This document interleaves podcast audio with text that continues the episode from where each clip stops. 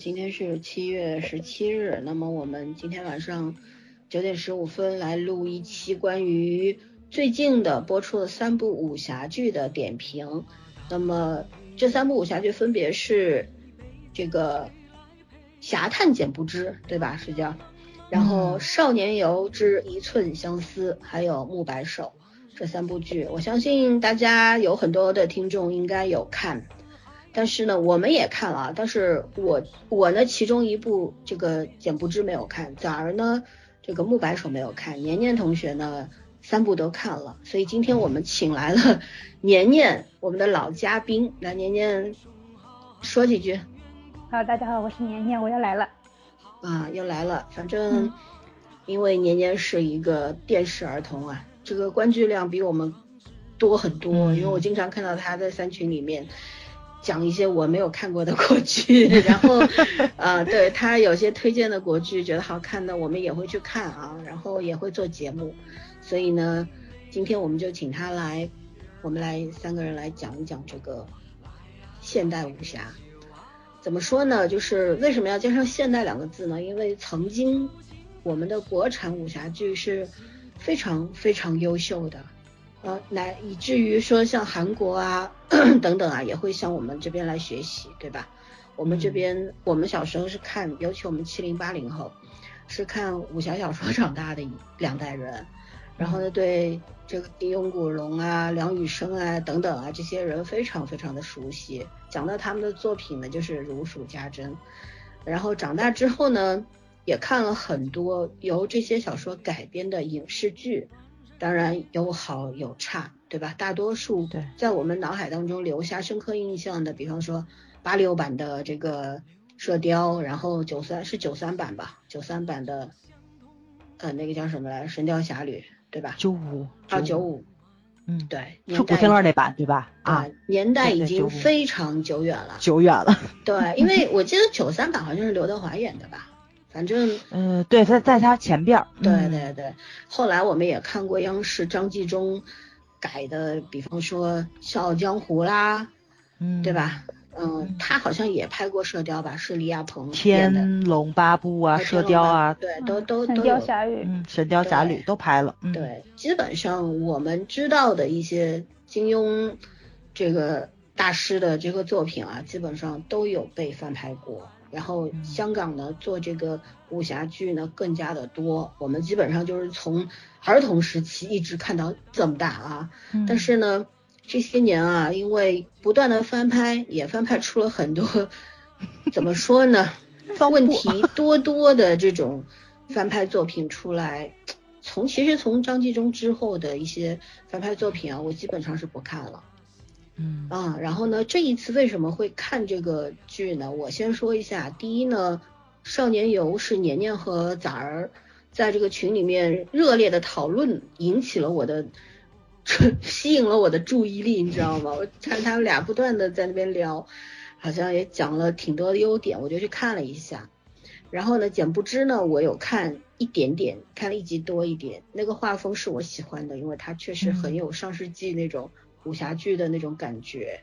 然后，但是呢，因为时间有限，我真的太忙了，所以呢，没有往下看，之后会补的。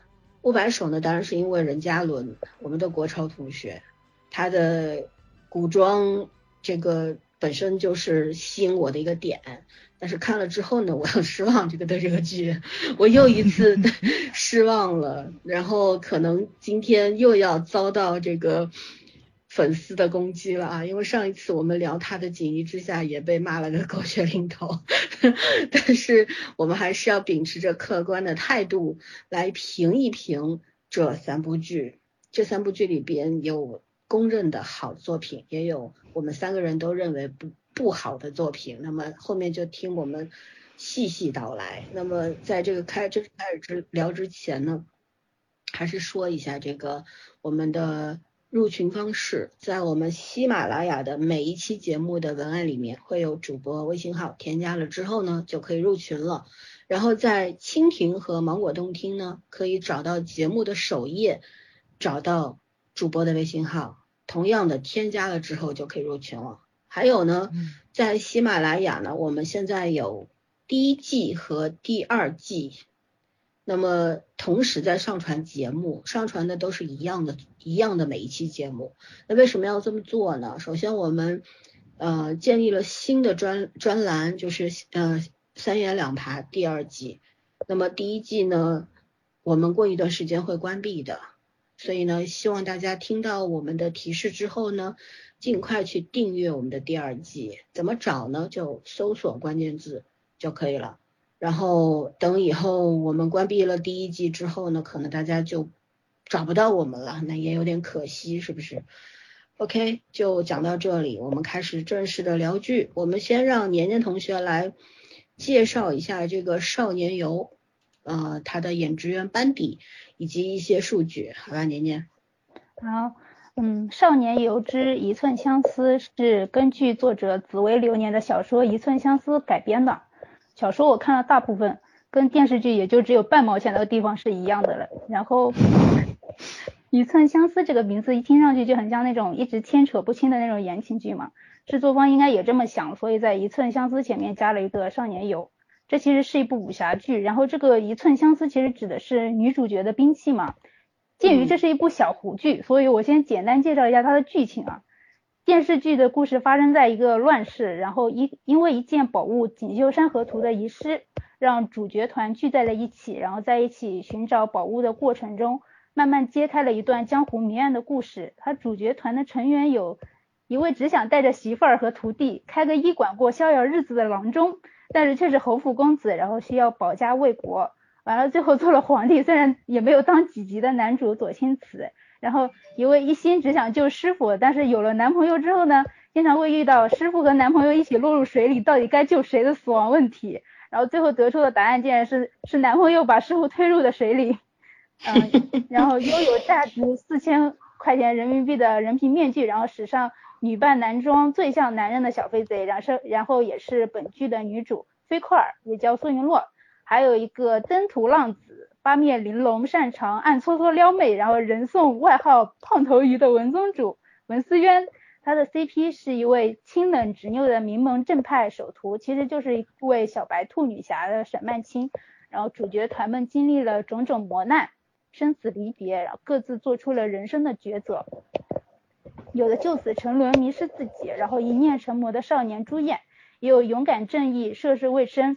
但是，一路成长、保持初心的小少侠殷长歌，还有通透善良可爱的谢江儿，少年们闯荡江湖，不同身份背景，然后怀着各自的目的，共同游历江湖。这种矛盾下精彩的交锋，为剧情提供了无限可能。其实就一句话：莫欺少年穷嘛。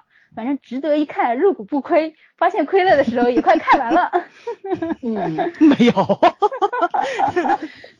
然后再介绍一下主创团队啊，《少年游之一寸相思》是由企鹅影视出品的，然后导演是毛坤宇，比较有名的作品就是《暗黑者三》，还有秦昊演的那版《沙海》，我记得《沙海》里面应该也是有沙漠场景的。然后《少年游》它是也是导演拍的第一部古装剧，编剧阵容有点多，一位总编剧，两位编审，还有五位编剧，总编剧是吴桐。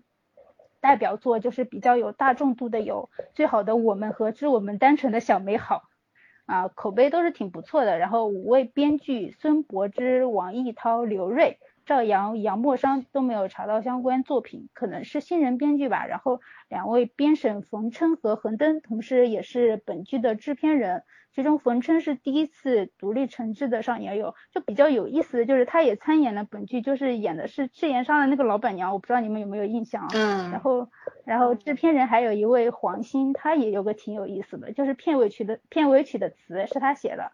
我查一下，黄鑫和刚刚的制片人何登应该也参与了很多腾讯出品的剧的那种制片了。然后比如《鬼吹灯》潘粤明演的那个系列都是他他们俩做的。然后现在。这几个制作人和导演正在合作一部古装剧《锦心似玉》，就是谭松韵跟钟汉良演的那部嘛，嗯，对，到时候也可以看一下。不看，这么看，嗯，不看加一，一会儿哭了，加一给咱俩 气。其实这么看下来，整体制作团队其实还是不错的。然后是我们的演员嘛，这部剧的演员虽然都没有什么名气，但是也都是一些网剧的熟脸了。然后男主张耀就演过《人不彪悍枉少年》里面的男二李鱼嘛，当时我也挺喜欢的。然后他也演过《少年的你离你》里面那个班长。嗯然后女主角张雅欣，她演过前段时间一部小甜剧《酋长的男人》啊、对然后文宗主的扮演者周廷威，呃，月上重火啊、香蜜啊、独孤天下这些剧，它里面都有演，还有国防生印象的。嗯，是的，我最喜欢的国防生，对对，他是男主，啊，然后沈曼青是《独家记忆》里面的宋琪琪，然后谢江啊是《你好旧时光》里面的新锐吧，里面一些前辈的扮演者也有我们很熟悉的童年男神啊，黄海冰，还有卢星宇啊。嗯，导演在微博上说过，他说这部剧的演员吧，他没有大卡司，但是可以特别负责任的、特别有担当的说一句，我们的演员每一个都是演员，他不是艺人，不是流量，不是明星，他们就是特别合格的演员。我们的主创非常有庆幸有这样的演员，我们一起工作，创造出一寸相思呈现给观众。呃有诚意的作品总会被看到的嘛。嗯。先讲这么多。对，有诚意我同意啊，就是因为不管从他的呃怎么说影视美术方面啊，包括他的整个镜头的呈现啊等等啊，包括演员的演技都挺好的，但是呢，核心问题还是出在剧本上。这个剧吸引我的地方是副线，反而主线让我耿耿于怀，是几，度想要弃剧，你知道吗？所以我到现在还没有看到结尾，就好像是看停在了三十三还是三十四吧，忘了。嗯，嗯，其实新我看的是什么？就是文宗主的 这个故事啊，不管是搞事业，咱俩是一样的，对，不管是搞事业还是谈恋爱，文宗主这条线是非常的完整的，而且演员两位演员呈现的也非常好。嗯，还有呢，就是还有就是师傅老一辈的那些爱恨情仇啊，我觉得也描写的不错，因为老演员确实很稳。然后呢，在这一方面剧情的织补方面也是很完整的。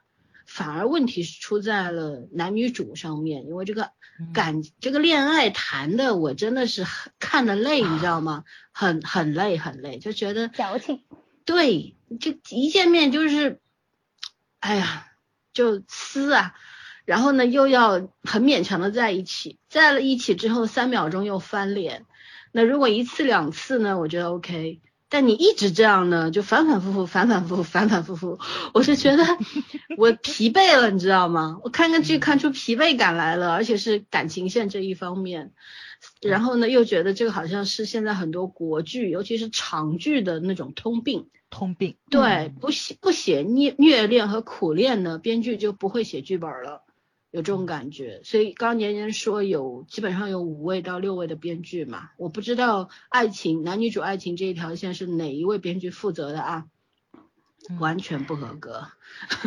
对，就反正这个剧我应该不会追完了，但是会再看一下大结局的。总体的话，我觉得怎么说呢？及格分以上，但是不会给高分。我看豆瓣上现在评分是八点一，还算是比较比较高的一个分数啊。然后做出这个五星、四星评价的人特别多，有三万六千多个人打了分。所以你说它糊吗？我觉得不算糊吧。不算糊，对，因为因为它是它集数多，四十多集，二十多集是已经起来了，很多人就就加入去看了，嗯，对，啊，就其实它有很多打动我的细节，比方说那个呃江二的父亲，然后要要去世的之前和那个黄海冰饰演的师傅两个人那一段戏，我这看的有点泪目的，就是老一辈这种江湖儿女侠客的这种告别，对吧？生离死别，就是要要死也要死在酒，死在剑 这两件事情上，就就是对，也嗯。然后我觉得他们这些老演员也不算老吧，黄海冰也不算老，中老年演员那个表现力啊，这个很张力是非常强的，拉满弓了，就那种感觉，渲渲染力很强。然后呢，到了一会儿转场到年轻人这一代的时候，那又嘎嘣儿一下，那那根弦就断了，你知道吗？就那种本来就情绪非常饱满了，然后转场转到他们这边来的时候呢，一下子就嗯。什么玩意儿？不仅是剧情的那种，我觉得很精分，更让我就觉得不太能忍受的。虽然说这两位男女主的演员在年轻一代里边演技也不算差的，我觉得中游以上吧，对吧？挺好的，嗯，最起码自然。然后男主呢，这个虽然长相不是我的菜，但我觉得他哭戏还是挺好看的，然后演技也还可以。但是呢，我觉得他们俩不知道为什么，他们俩之间，在我在我个人看来是没有 feel 的，没有 CP 感。然后呢，就是跟老一辈一对比呀、也不是说老一辈了，跟周廷威和那位，嗯，哎，那那那沈曼青，啊，那个师姐沈曼青两嗯个人那个演技比起来也差一截儿，所以嗯呢，整个这个剧给我一种就是经常会出现观感断裂的那种感觉，嗯，挺遗憾的。其实我觉得这个剧拿掉一些部内容啊，比方说男女主的感情写的简单一点儿，对。毕竟它不像慕白手那种不共戴天之仇，对吧？那无非一个嗯要搞事业，一个就是一个男主有点胜负情节，就是我一个人扛下了，然后都不想你们受伤害。但问题呢，你一个人是扛不住的，因为事儿太大了，对不对？是的，对，所以就就编剧就很执着于就是男主要做胜负，替所有人扛下所有，但问题是他扛不住。那么一直在重复这样的桥段的时候呢，观众肯定是会有疲倦感的。对，对对你不能老这样，对吧？你胜负最后一回两回，人家会觉得你挺感人的，你老这样，就会觉得你性格有问题吧？你这个是，对不对？嗯然后还有就是，他我是觉得就是肯定是不同的编剧写出来的每一条，每个人负责的线不一样。你看文宗主这一条线就非常的流畅，是的，不知道是对，嗯不知道是哪位编剧写的啊，反正就很入我心啊，就那种感觉，嗯。确实有那种江湖侠客的那种感觉，嗯他的不得已，他的爱恨，嗯。对吧？他的嗯。家国情怀等等，就非常刻画的非常好嗯，啊。曾因为演得好，我觉得他是演出了那种顺畅感、流呃主要畅感，剧本要就是水到渠成，对，对剧本嗯。好的情况下，演员才有发挥啊。你如果这条线写劈掉了，你演员再怎么演也是不可能演好救不的，救不了，对，救嗯不了，没办法的。嗯对，假如你说说。呃，我其实我看我看剧的流程是这个样子，是我甚至在 B 站看到有人推《侠探简不知》，是一个我非常信任的 UP 主，他当时就是在节目里面说了一段话，就是咱们以前在推《闪光少女》说的话，就很很触动我，就是这个时候会发现自己的流量。没有任何用处。我推一部就本身就已经很有卖点的剧的时候，就几十万的流量，但是我推一部非常好看的剧，就几万的流量都不到。然后他就是那种通金棘手，就特就很触动我嘛，所以我就去看了《侠探简不知》，但他真的入戏很慢，所以我看到开头之后，我就去转转转看的《少年游》，《少年游》的前十六集我觉得非常优秀，可以说是就是走出了那种。呃，家国与江湖的那种双线交织感，所以就那个时候就大家探讨的会比较多一点。但是从十六集往后就会有一种疲软感了，我就是开始就是已经有不好的苗头出来了。嗯因为当时的时候，年年还劝我呢，年年说的是他有四十三集，可能后面会发力。你有没有印象这个？对，呃，说的这剧会为什么会糊？十六集了，没有人看，就很着急嘛。年年说后面可能还有还有二十多集了，不着急，肯定会起来什么的。我就去转看的《侠探简不知》，因为我想啊，是这还这么长时间了，还一个月的时间了，我先把《侠探简不知》看完，那边已经完结了，我就没想到我就入了《侠探简不知》的坑了，因为他那个真的是越往后越深入，江湖感就出来了，是一种就是那种徐徐展开画卷的感觉。前面的很多人物的细节，它是从后面然后填充的这个人物的形象，所以你你你是越看越对这个人物有好感，但是。我看完《侠探简不》之后呢，我就翻回来看这个《少年游》的时候，这个是往下落的，我就那种思想上的落差就非常大，我就一直停在二十八集，就实在没有办法再看下去了。我就是因为后来老三，我问老三你看我多少集？我说看我三十多集，我就想追平他，但是我实在是没有动力。我最让我气愤的一点就是大家都在网上刷《少年游》的女主嘛，说她是一个独立聪慧，好久没有看到这样的女主。但是当当她在跟文思渊对话的时候，文思渊避开了所有的人，在一个密室里跟他说了自己真实的身份是什么。他转手捅着那个婢女就说了：“司马大哥，我差点把手机拽了，知道吗？”我觉着一个从几岁开始就开始为师傅去找药，在江湖上奔波的一个女子，就不说有眼眉高低这件事情，防人之心，她是比任何人都要深重的。对，然后很多的话外之音啊什么，他都会很明了。他不可能犯这种非常低级的错误，就一种初入江湖毛头小子都不会犯的错。所以呢，这是我十分无法接受的一个巨大的 bug，而且这种 bug 是在后面频繁的出现。嗯，所以呢，我就实在接受不了。他崩的是人设，我觉得他那个故事讲不完，前面已经有征兆了。从十六集时我就开始觉得他后面应该会讲不好，所以我有心理准备。但是我没想到人设会崩，所以这是最让我接受不了的一件事情。我觉着就是。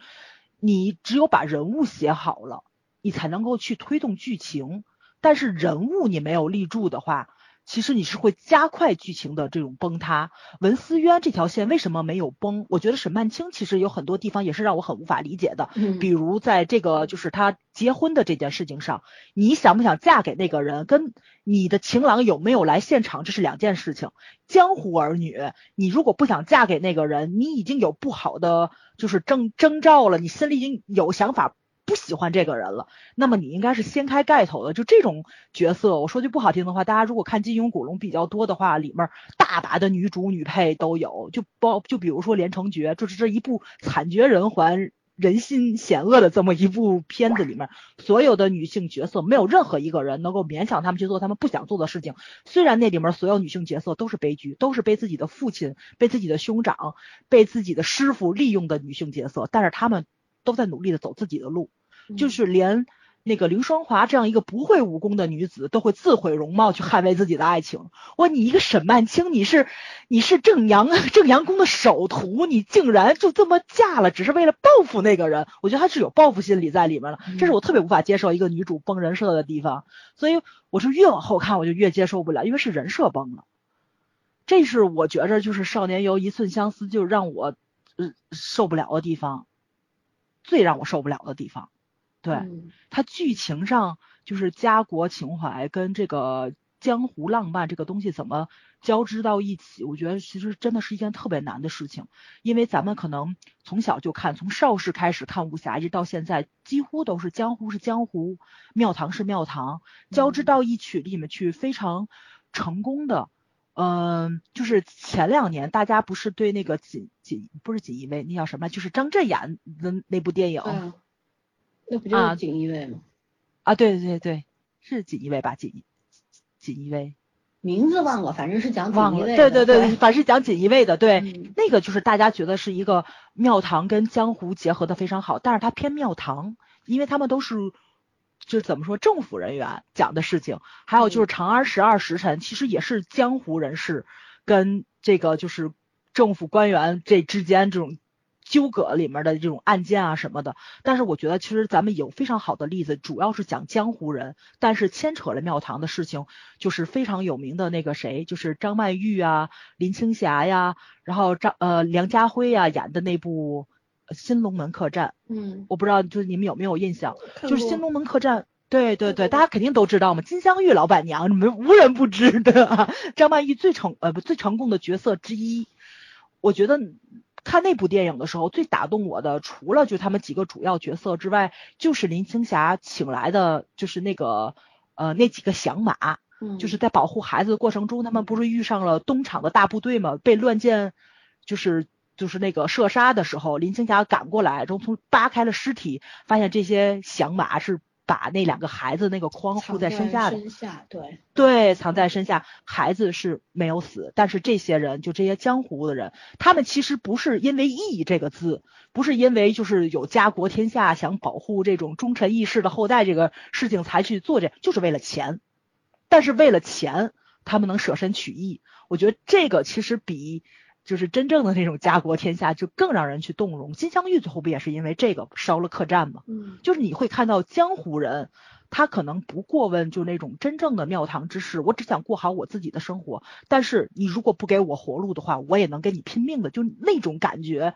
就特别的，就有江湖的味道，就小人物的那种挣扎。嗯，蚍蜉撼树的感觉，就是你看的过程中，然后呢，他的心中的那种标准跟忠义，是让你特别的怎么说呢，就是就是敬佩或者是怎么样看下来的。但是这个我觉得真的是江湖也没有讲好，庙堂也没有讲好。我就当看到威宁侯给他那个屡屡办错差事的手下说，我再给你一次机会的时候，我心想，我感觉我在看陈芊芊，就请少主再给我来一次机会。现在啊，像这个少年游，我觉得我总结一下，我觉得它可能就像一个，它不是一个古装武侠剧，更像一个古偶言情剧的那种感觉，嗯。就是他想要的东西太多了，但是呢，编剧可能也是要想要去写家国天下，也要写江湖，对吧？就是他不是经常重复一句嘛，就国之不国，哪有江湖啊什么的。但是我觉得啊，就是这东西这句话反而成了这个剧里边的一一个累赘，因为呢，他把这个两者，第一，他想要讲的东西太多，但是他又没有能力把它结合好，把两者结合好，对吧？然后呢，又要去花大量的笔触去写这个男女主的爱情，包括。反正好几条爱情线吧，江儿和那个什么长歌啦，还有文宗主和沈曼青啦等等，反正好几条，就就给我一种就是乱七八糟的，就是他不知道自己的主主线到底是什么。我我其实看到三十多集，我没有搞清楚他到底主线是想讲什么想讲什么，是想讲江湖，还是讲庙堂，还是讲爱情，嗯还是讲老一辈人的这种一个义恩一个侠怨情仇对，都没没有讲清楚，都想要，但是没有一个讲清楚的，就是就让我很困惑。就我们小时候，因为你知道我从小到大，所有看看过太多的武侠小说，但是我最不喜欢的人是谁吗？第一是郭靖，第二是萧峰。哦，哦，我最讨厌那句话就是什么“侠之大者，侠之大义嗯。不我我不喜欢这，其实我跟早儿这一点是一样的，就我们觉得就是江湖侠客要有一点野气在身上，就是嗯。你不要去太操心这个国家国大事对吧？江湖和庙堂应该离得远远的，对吧？然后可是呢，就是在这个里边呢，就是江湖人士啊，他永远就包括那个叫什么乌尔乌尔堡啊，还是什么乌尔寨，在乌尔寨，嗯对，乌尔寨，他明明其实就是一个江湖侠客盘踞的一个这么一个地方，然后呢和那个叫什么什么宫正阳宫正阳势不两立，嗯对吧？但是呢，就其实你把这一块儿的故事写好了，这个剧就很精彩。你把这条线嗯做起来，把其实这一条线就把所有人都团在一块儿了。嗯我们把庙堂那一条线全部去掉，只讲这一块儿，从两个两个一个寨一个宫的这个之间的势不两立开始，作为一个切入点去把这个故事完善，中间插入人人和人之间的关系啊、感情啊、恨呐、等等啊，我觉得这个故事就很好看。但你非要又去你你把这个说说白了，你把这个呃男主的身份改一改嘛，你别不要非要弄一个什么少帅之类的这种身份，对吧？我觉得这个故事会很很精彩了。但是呢，问题就出在这个，我觉得创作大创作团队他不明所以，他不知道到底自己要什么，啊，或者说是就是要的太多太多了，就一共你按照他们这种想法，这种野心，我觉得四十三集四十多集不够，拍个八十集都拍不完，就这个样子。对，然后因为年年很喜欢这个剧，都二刷了嘛，我们来听听年年是怎么想的，好吗？我就很无奈。嗯，我当时就觉得这个小胡剧为什么就没有人看呢？他当时刚开始很好看的时候，怎么就没有人看呢？我要安利给所有人。当时我的心里就是，然后所以我逢人就安利，然后结局出来了崩了，他们才刚开始看。哦天呐，当时我的心都是崩溃的，都不敢面对这个结局。嗯，因为前面很好，就不像一个人拍的，对吧？啊，对，啊而，且他前面，当他前面二十集的时候放的时候是真的是没有人看，我好像当时腾讯连破亿都没有，就就播放量很低很低。然后我一问大家都不知道，然后我就到处安利嘛。的结果，后来好像是确实是这部剧后面是好像口碑起来了，因为很多公众号也有写啊什么东西的，它口碑起来了，它嗯。剧自己也崩了。我感觉它后面剧整个部分都散掉了，因为它前面好看的部分是一群少年嘛，就是等于是一个团嗯。体去做一件事情，然后各自都有各自的故事，然后又很好的融合在一起。到了后面就是所有的人都是分开的，就对，所以就是很乱，就是这边又要讲江湖，那边又要讲朝堂，就就是很那种分裂感特别的重，嗯，而且人与人之间的关系也没有那种正常的走向。是，就是 对，让人很不舒服。就你会觉着兄弟情、师徒情，或者说是这种就是患难之间，他们在那哪儿，他们在那个就是一起在去找图的过程中建立这种深厚的友情，特别容易就分崩离析了，就很哦让人无法理解。你发生了什么事情就会这样？我没有做任何对不起你的事，只是我师傅对不起你而已，就要这样子吗？就挺无法理解的。他这这刚开始刚开始建立感情的时候多好看呀，友情啊。嗯爱情啊，都都很自然的那种，就水到渠成了。后面崩的也很水到渠成的就感觉。是那种 少年侠客的少年义气这一块儿，一开始是描述的特别好的，就是好，你一开始就是互相不和嘛，对菲科尔也是有各种提防的，但是知道了真相之后，然后他们合作了之后，后来菲科菲科尔陷陷入险境的时候，那些人说我们都要去，对不对？长歌啊，沈对万清啊，都说不能让他一个人在那儿，我们得都要去。我觉得这一块儿，就这十几集内容其实是非常好的，就是真的是有把我很就是曾经很很久远的那种对于武侠小说的那种感情都拉回来了，就是给我了一种呃机会去共情。可是呢，就是越往后呢，就是就觉得不太对头了。就不知道，嗯就我理解年年说的，你拼了命的安利，结果安利了一个崩掉的剧给人家，就那种心情很糟糕。对，啊，咱以前看韩剧不也这样吗？烂烂就习惯了，没关系。韩剧毕竟只有十六集，好不好？对不对？我哎，我鼓起勇气安利给别人一个四十三集的电视剧啊！对啊，本来四十三集的电视剧现在就很难安利出去，人家一看集数这么长，这不想长看的。的，对呀、天呐，卖了老脸，结果给我一个这么个结果。是的，嗯，其实我是我刚开始挺喜欢左青瓷这个人设的，因为我感觉他最开始他有一点就是可能有一点自私，然后他会为了自己想要的东西去算计别人嘛。嗯，在我看来，这反而是个挺真实的人物，然后还有一点腹黑嘛，然后少年气也也是有的，但是到了最后，他就无时无刻都在作死自己，作死到我都想捅他一刀的那种感觉。呃，他从他开始说，就是他父亲死了之后，他就说，原来他说我这这么多年内心就是我一直想要就是在江湖上面流浪，然后呃离庙堂越远越好。可是后来呃我我原来骨子里就是这个官家的人的，少帅，对，当 时我是有嗯国家的呀，怎么样呀？我的对对对妈呀！我心想你干嘛呀？就就就跟盗墓要上交文物一个道理，你知道吗？是嗯，他当时给我第一感觉就是哇，原生家庭的重要性到底小时候十几年没白活啊，这个骨子里的 概念一直留存到现在，嗯。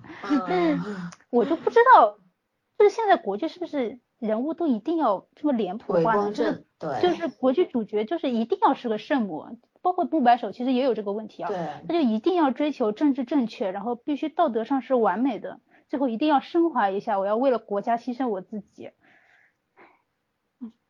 我觉得他们不完美，但他们也要牺牲自己。不白手对国家还没有跟国家也没什么关系，他没有，但是呢，他必须是在道德上面是一个零完瑕疵的这么一个人家灭了你族，灭了你两次，然后你还不能杀他，就是我我 对，他也怎么说呢？我觉得木白手的人设要比少年游好一点，好一点，对，要好一点，因为就是哪怕是林静，包括后来的纳兰月，对吧？他不管怎么样，他其实一直是比较狡黠的一个这么一个设定，然后嗯、呃也很多的小心思啊，很腹黑呀、会算计人啊，杀人不眨眼啊。我觉得他身上倒是也不是说什么零瑕疵的那种道德完人，倒不是这种设定了。但是呢，他在爱情这一块儿，我又看不懂了，你知道吗？这个回头再说。我这这 我没有办法去接受《少年游》和《五百首》这里这个对于爱情的这种执拗的描述。我觉得。这江湖武侠小说、武侠剧为什么一定要谈恋爱呢？我们看过很多不谈恋爱的武侠剧啊，就是，对不对？为什么呢？就是不谈恋爱会这应该是死吗？嗯，这应该是新武侠的通病了，因为新武侠嘛，大家现在都流行甜宠的，就是制片人自己也讲了，就是他们会融入很重的言情部分，就是为了融融合现在这种观众的看剧的那种风格，所以故意写成这样子的啊，对，就他们觉得不写这个，观众就不会看，不爱看，卖点嗯。对，嗯，嗯，但是确实吸引了，一批人。对我因为啊我在 B 站或者说是看好多评论嘛，就大家好嗯像很吃少年游男女主这个就是是虐来虐去的这条嗯线。妈就是咱们觉得虐的很没有水平嘛，就是同样的这个反复出现而已，但是他们就看的津津有味，他们看不出来是同样的套路，他们吃这套。我跟你讲啊，嗯这么多年我看武侠小说，我觉得虐恋虐的最牛逼的是李莫愁那那个故事，你知道吗？嗯嗯，嗯，那个是的，是的，嗯就是还有就是那个谁，我还特别喜欢看范瑶跟那个戴启思，嗯，就是就我爱你，你爱别人，然后就是就就就这种，我为了你我可以毁容或者怎么怎么怎么样一大堆的事儿，发生了很多事情。嗯他其实我觉得范瑶做出来的很多举动都是因为爱而不得才会去做那些事情，就是你会能看到，就是那个人伤他很深，虽然两个人没谈恋爱，这才叫真正的虐恋了，很高级，而且还是一个配的不能再配的角色。哎呀，但是现在很多可能 人塑造不出来，就这种群像就是是这种复。杂的人嗯性啊，就是人他不是单一性的，他是非常复杂的，他可能一个瞬间可以做出很多种决定，然后每一种决定会让他走向不同的人生，对吧？会有不嗯同的结果。但这种东西现在在就就不管不管是武侠剧还是什么剧啊，国剧里边鲜少看见，就很很多的编剧就是很喜欢给角色贴标签，就是脸谱化的，您先说的脸谱化的这种角色，很多角色就是工具人，他没有嗯存在的意义。这个人去掉不完全不影响这个故事，那这个人就是多余的，对吧？嗯，反派无理由的坏，对我其实看菲克尔的时候，我一开始的时候我还想到了一个人物，就周芷若。我觉得就真的，虽然这两个人物没有什么共性，但是我就不由自主的想到了周芷若。但是后来就是看到这周芷若那是一个什么样的人呐、对吧？嗯嗯，杀伐决断的。但是嗯菲寇尔身上是没有这个东西的。你看他对男主其实屡次男主，呃，其实当然是在帮他师傅嘛，也在帮他，可是嘴上就特别犟，然后做出来一开始表面上的那个事儿又是伤害他的，所以呢，他屡次对男主要痛下杀手，然后要跟他拜拜，对吧？转过头又因为爱。忘不掉，然后又要回到他身边，舔着脸，我求求你利用我吧，就那种，我的天呐，我就无语是吧？对，这这还嗯叫什么大女主或者怎样？就是呃为什么要还要去赞美这样一个女性的所谓的独立人设？首嗯先，武侠剧里边女侠客她独不独立这件事情，不要套用对没有嗯关系跟故事，而且不要套用现在的所谓女性独立的。这么一个主流价值观、政治正确的嗯东西，去套用在古装武侠剧的人物身上，你去用现在的价值观去衡量一个几百几千年前的人物，这合理吗？对对吧？我觉得就是嗯以前古代的人，他是受制于那个时代的背景，那个时代的价值观嗯，他不可能让就你这个现代人去跟他完全一致。但如果说一个古装的角色跟你现代观众的这个价值观完全一样，你不会觉得很奇怪吗？是的，对吧？嗯这种刻意性，那就毁掉了他这个古装武侠剧的属性啊，嗯它的特质没有了。那你看什么呢？换个现代装不一样吗？嗯。对吧？男主也很奇怪，总让女主选是你师傅还是我，就是就是就是一日为师，终生为父。你让他对选是他爸还是你，就特别像我跟你妈掉湖里，你救谁那感觉似的。我我每次看男主这样，我都特无语，我都这这种我也很无语。对呀、感情不同。所嗯以就是人设真的出了他的那个基础就没有打好，整个人设从开头到后面都是崩的。对，对吧？前面还可以嗯强行给他解释一下嘛面。对，没怎么演感情，前面前面真没怎么演感情啊，你，嗯，可以这么讲，就是他小时候被他父亲给抛弃了嘛，所以他现在又被女主给抛弃了一次，所以他就特别纠结这个事情，所以他就特别的矫情，你就可以可以这么嗯跟他讲。后面我也解释不了，就是圣母嘛。对，后面就是他永远都是那种嗯，反正一直在纠结这个问题。其实这东西有什么好比的呢？你为什么就不能和他的师傅并列第一呢？对不对？你去争这个长短干什么？这种对父亲的那种怨恨，你移情在女主身上，你亲情和爱情能一样吗？没错这人，真的是，对哎，他们这年的面就是伤痛。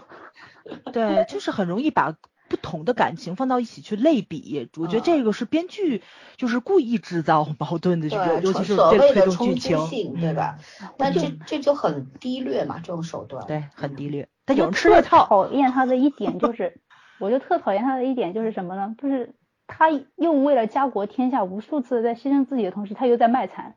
嗯，怎么了的你？你要么就痛快一点，是不是？就看着特纠结，所以我就说我不像江湖中人。哦，嗯一点都不像江湖中人，所以我就特别想捅他一刀，你赶紧就是差不多得了，要死就赶紧死，我就想就就已经嗯崩溃到这种地步了，看个剧。因为没看到结局，所以后来他那个病好了吗？哦，好这个好像没死，他没死，长歌死了，这是让我最啊无法接受的一件事情其实他到底死没死呢？其实就是编剧没有圆的过来，因为他其实那个病压根儿也没有任何的，可能是编剧找不到理由让他活了吧，就最后用那个俩人都生了个孩子，怎么可能死了呢？就是非常写意的一个结局嘛，两主角没出现，他孩子出现了，然后啊、然后嗯。也没有说你父母是谁，就是出现了一个孩子，但是从台词中可以看出啊、父母是男女主嘛，但是也嗯没有特别的说你父母就是他们两个，然后男主也没有出现，其实就给大家一个想象的一个空间嘛。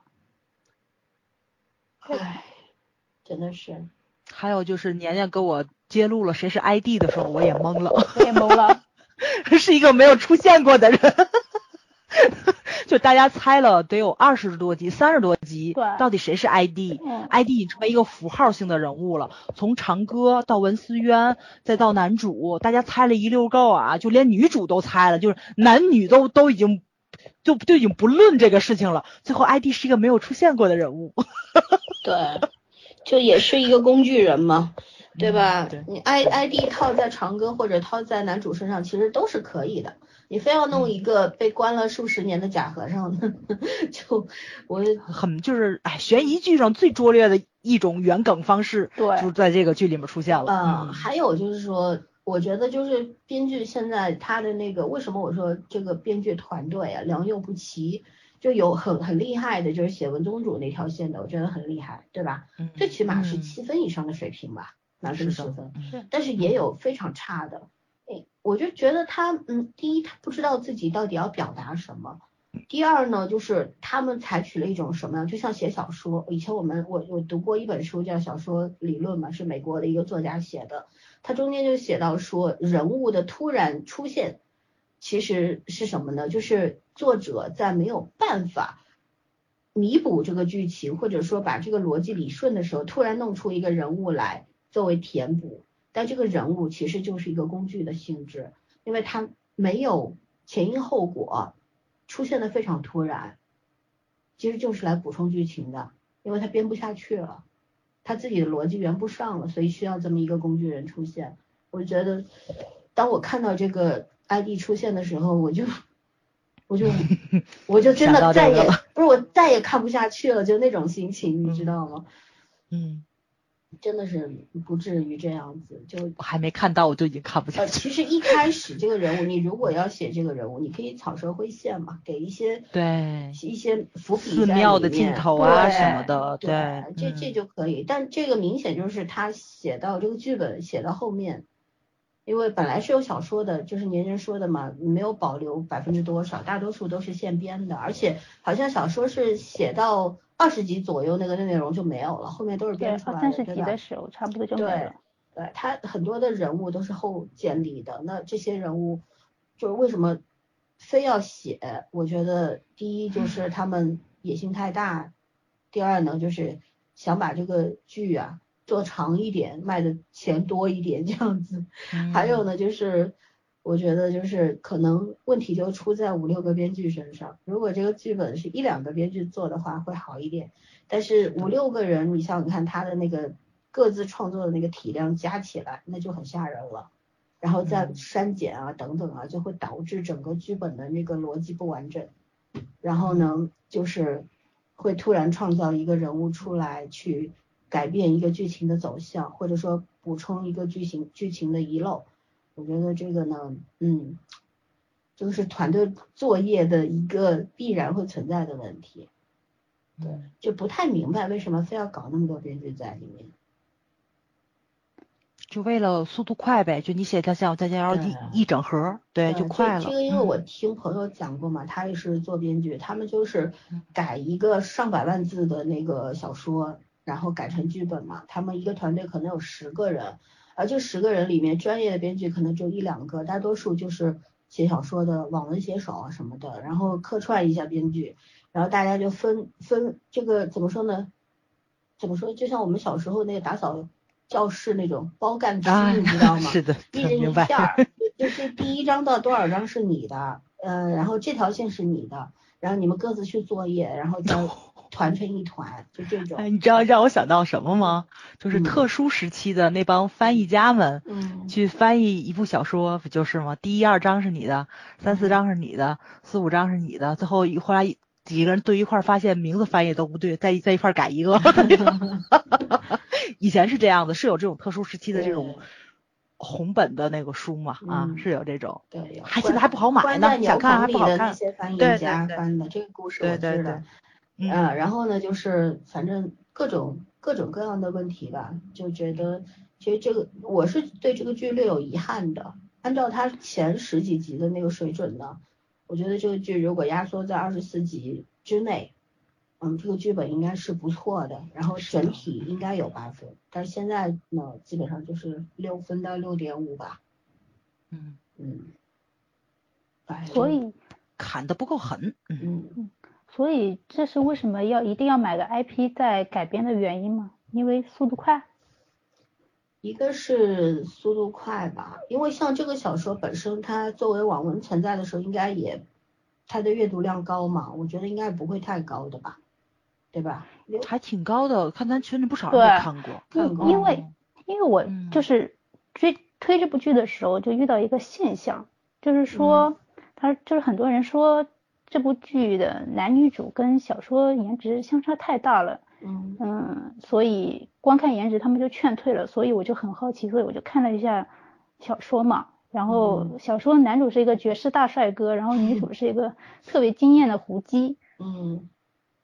然后男主出场永远形容词是尊贵俊美，女主嗯。然后湖光山色都能暗下去的那种，然后女主。是那种直接让人家忘记呼吸心跳的，这都是小说原文的字啊。嗯然后他作者形容他是皎白的脸、鲜白的唇、白皙的手，反正哪里都是白的。我就不懂，一个女侠客行走江湖能保养的这么好，也挺厉害的。反光，哎，你们你们看过一部小说叫《武门囧事》吗？没有，武门囧事就是都是那种就是以戏谑的方式去讲武林的事儿，就特逗嘛。就是就是它里面很多出场的配角，就以咱传统武侠那种方式，比如说有一个就很像瑶族的那种少数民族的姑娘出来之后，就脚上带着铃铛，赤着足，然后当这个女侠轻功飞起来的时候，这女主在底下说：“嚯，好黑的脚底板儿啊！” 就这种，你知道吗？对对对，他就以这种方式去调侃江湖人物那个武林的东西。但那个小说我觉得也不好改，好像也被买了 IP 了，嗯，嗯那那那挺逗的那个，对，也可以拍成这种比较吸血的网剧嘛，这种风对对格的。对对，没对错，嗯，所以这么一对比的话，好像确实差别太大，然后是完全对不上号的。其实确实是不符合原著嘛。但是不只是角色颜值这一点不符合，包括角色性格和他们的身世，还有剧情发展都不一样了。就像女主嗯原著是一个特别美艳的狐姬嘛，但是小说同时设定狐姬是处在社会最底层的那种嘛，所以嗯性格会相对自卑，对她好的人她都会很珍惜，但是同时也会被利用嘛。而男主就是一个无时无刻都显示出自身尊贵的一种腹黑狠心男，就很明显电视剧就可能想表达一下独立自主的那种女主人设，虽然也没表达的多么好吧，但是跟小说是完全不一样的。嗯嗯，虽然剧情发展我是喜欢电视剧了，但是我也有个疑问啊，就是原著质量如何先不谈，但是这种基本就推翻原著的这种改编，到底算不算好的改编啊？既然要推翻的话，为什么不原创呢？就是对呀我就觉得很奇怪。这个呢因为小说架构不好，改不了。啊，也可能是那种快餐嗯式的这种影视观、影视观念吧，就现在比较流行这种，就是你原创是需要一个时间的积累的，然后原创并不是那么容易做的事儿，但是呢，是你建立在网文的基础上去做改编，最起码。就是那网文读者这一这一块儿你是保住的，对吧？就算有人弃剧，但是很多人是不会弃的。那你这个固定的这个收视率肯定是有了吧？还有呢，就是无论如何，你一个故事的核心放在那儿，你怎么改，你改到就很多的设定都推翻了或者怎么样，但是它一个总的走向，基本上你脑子里是有一个雏形的，所以呢，它比原创要来的省力。嗯，是的，对。侠探简不知就是吃了是原创的亏，我觉着，而且没有宣发。嗯那我我嗯就想这片的那个导演，然后制作的，我就觉得整体片子的质量其实是挺不错的。然后他不是实地取景嘛，然后又去了敦煌，又去了雁荡山，嗯啊、然后这剧的打光我特别喜欢，就是夜景全部都是通过蜡烛来打光的嘛，嗯嗯，然后感觉烧掉了特别多的蜡烛，它通过那个烛光营造的那个气氛，还有烘托角色光情绪，影的那就是种哦，就嗯特别有感觉。然后，对，但是 画面是感觉配上这么一个编剧，对，服有点装我觉得做的也挺精美的，对嗯吧？然后她那个女主那个化妆之后，易容之后，确实也不像女人，反正各方面我觉得都是挺不错的，服道化等等。他的钱花在了刀刃上。嗯，是因为我看了一下，说女主的那张假的人皮面具，就是她会就化一次那个妆，好像是五千块钱一张嗯面具。所以你想，他肯定就打他他一个场景的话得拍一天，所以他易容的那个拍了好久好久，这不定多少钱就烧没了。光化妆我估计不少钱。所以说呀，问题出在哪儿？就像当初那个，呃，胡歌那个火起来那个剧叫什么来着，《琅琊榜》。《琅琊榜》当时大家那个时候几年前了啊，开始出现这个剧的时候，所有人都在吹说，哎呀，这个构图都好看了，构图服道化嗯多好啦，什么那个这那，配乐呀，没有说剧本怎么样，对不对？所有人都在嗯关注这些表面的东西，当然这些东西做好了是给一个剧加分的。如果说这些东西都不好，就像张天爱出道的那部雷剧，啊，是的，是的，对嗯 对，那是雷出了天花板了啊。但是呢，嗯怎么怎么去衡量这两种？我一直是比较反感说你表面文章都做好了，可是你很核心不好的这么一个现状的。现在很多其实我们的影视剧就是几起几落嘛，原先就是可能在早年，嗯，我们没有现在这种好的技术等等，然后呢，服道化也没有那么的精致。对吧？可是呢，就是它整个剧本啊什么，就非常的敦实的，很扎实的，所以它不管怎么拍，过了二十年、三十年，你还是很喜欢去看，就像一红楼啊、红楼梦啊等等、西游记啊什么的，到现在你不都还很喜欢吗？对吧？可是为什么到了现在，很多科技上的手段，而且我们也有钱了，呃，在表面上面的这些形式上面的事情都做好了，可是呢，就是核心没有做好，那可见什么？还是剧本的问题，剧本出了问题，任何东西你做的再好，其实还是会让人看到很多的问题，就是劣劣势存在吧，对吧？就是我觉得现在我我们一直说了好几年，从我们做这个节目开始一直在说，我们中国就是缺缺编剧，缺好的缺好的编剧，是怎什么导致了这个编剧行业不景气啊？然后他们丧失了这个想象力和创作力啊？这些东西我们不是行业内人，我们也不太清楚啊。但是作为观众来说呢，肯定是对这一块儿非常非常遗憾的。然后前些年呢，可能那种非常粗糙的剧特别多，所以呢就把编剧这一块儿呢反而就是掩盖下去了，大家会更加多吐槽那个浮道化什么这么烂呢、这么雷啊等等啊。可是当这一切都做起来的时候，做好了之后，那就更凸显出剧本上面的这个问题了，对不对？缺缺点了，嗯就更加的突出了嘛，这个缺点。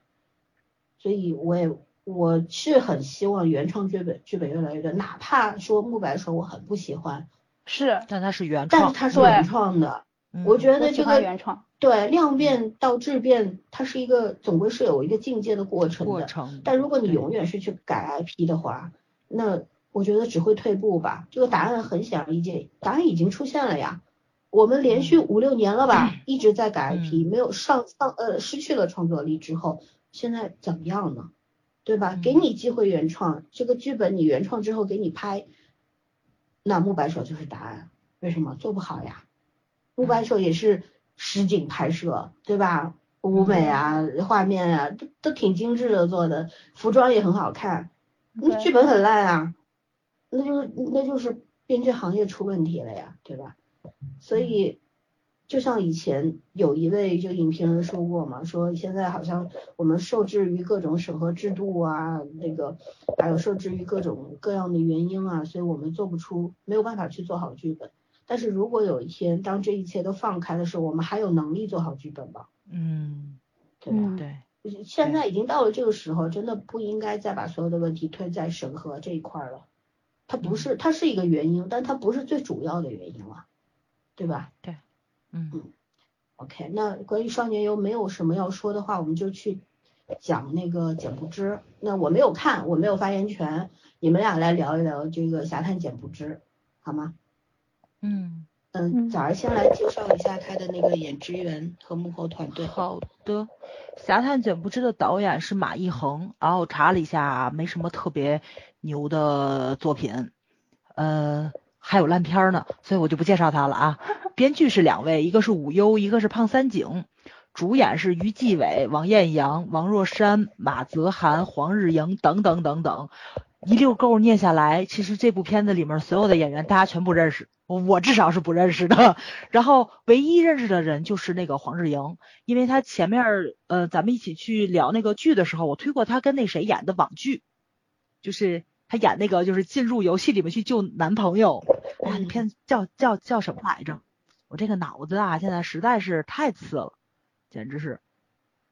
没事儿啊，反正就是他嗯。对对对，他就演了这么一部电视剧，然后我看的时候发现他竟然不是主角儿，呃，因为里面所有的人物出场啊，其实就是第一集，别是第一集，就是第一个故事里面所有的主角儿几乎就全都出场了，然后呢，一见钟情这个事情也已经发生了，就是他的感情线就非常简单粗暴，上来就告诉你这俩是一对儿，这俩是一对儿，然后呢。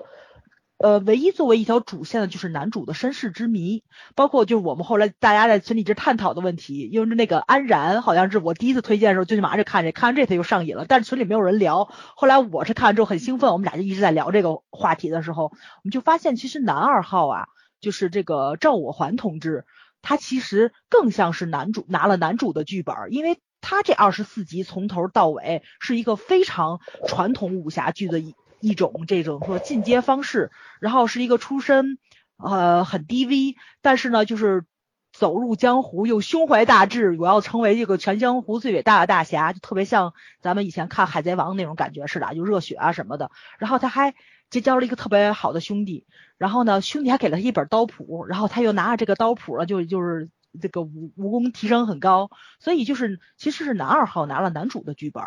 但是男主从头到尾其实没有特别大的一个成长，所以就就就是有第二季的这么一个问题，大家就把男主的身世之谜就已经延伸到了第二季里面去。所以说他的二十四集讲了个什么故事？就是破案。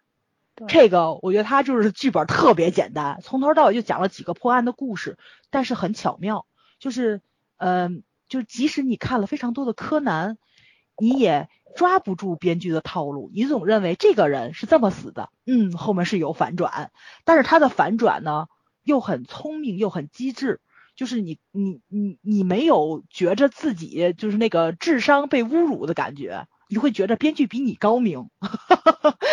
他虽然在破案的过程中就是出现了非常多呃咱们就是以前看到过的桥段，但是他还是把破案嗯、分出来了一部分的注意力，是在讲一些个算是社会问题、就江湖问题吧，不能叫社会问题，讲一部分江湖问题。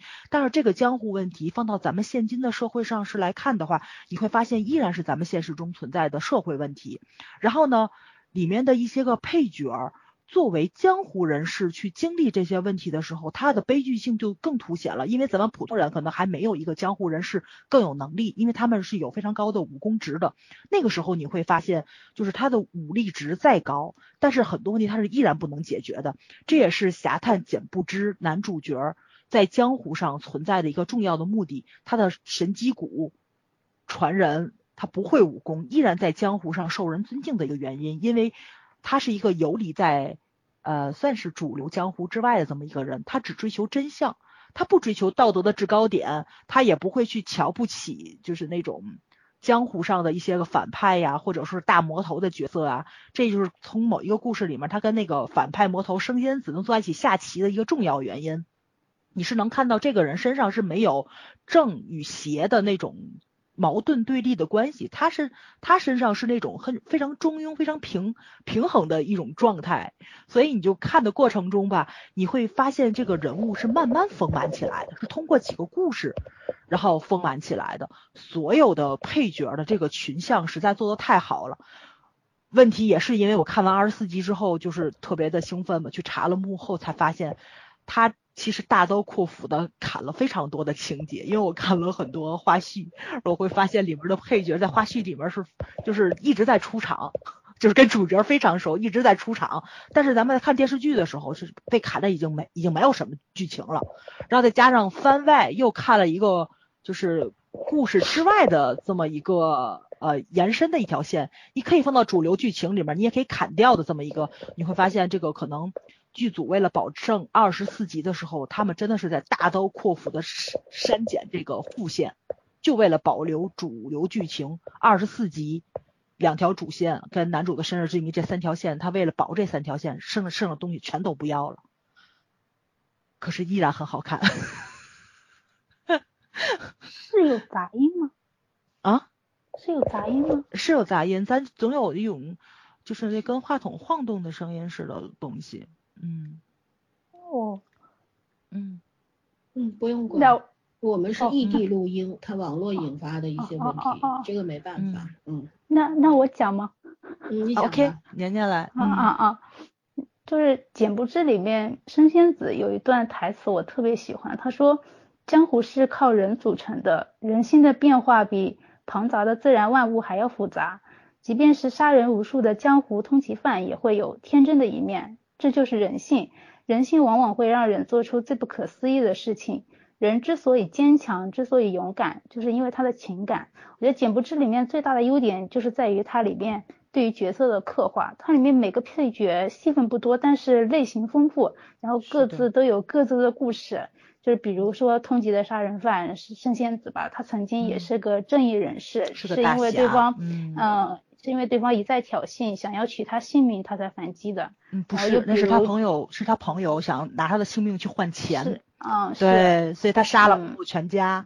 其实那个那个故事，呃，讲的还挺复杂的，就是，但是他是三两句话就讲清楚了，是他的朋友请他去喝酒，然后呢，在酒里下毒想杀他，他迫于无奈，他就杀了他的朋友。但是朋友的家人是不知道他朋友想杀他的，是看到你你杀了我的家人，他的。这帮家人就想杀他，他没有办法就杀了朋友全家。但是这个事情在江湖上没有人知道真相，大家就觉着你杀了你朋友全家，你就是坏人，所以就要杀他。对，这就是一个误会引发的重重的一种困境。就是其实你是能想到。《倚天屠龙记》里面谢逊的遭遇，就是陈坤杀了他全家，然后他想找陈坤报仇，陈坤是他师傅。江湖上的人又觉得你出身魔教，那么你就是坏人。他师傅杀了他全家，反倒不是坏人，所以这个就是是反过来的，就是但是借借鉴那个故事，你是能看到不同的走向，又有不同的悲剧在里面。对，这是很高明的一个地方，我觉得是编剧。嗯，而且这段剧情就主角几句话。一段故事他就讲完了，嗯，但是角色的立体度他就出来了，对，嗯，然后我还想讲一下它里面的那个千面人，他的那个模仿能力以假乱真嘛，真的可以替死去的人继续活着，但是又唯独没有自己的人格，然后不知道自己是谁，呃，就就觉得就是里面所有的人都有一段他们自己的故事吧，他还有那个展示期冷面女侠客，但是其实内心是个小姑娘，然后会喜欢有颜色的衣服，然后会想为自己而活嘛。杀人的组织其实教她的是如何杀人，但是她只是想做一个人里面人，然后做一个女人，她要做一个女人，对对啊对，做一个人跟做一个女人是不一样的概念哦。但他真的做做主人，真的很可爱啊！对对，所以我说她是个可爱的小姑娘嘛。然后这里面，嗯，然后这里面每个角色都有血有有肉，然后饱满鲜活，主角有魅力，配角有意思。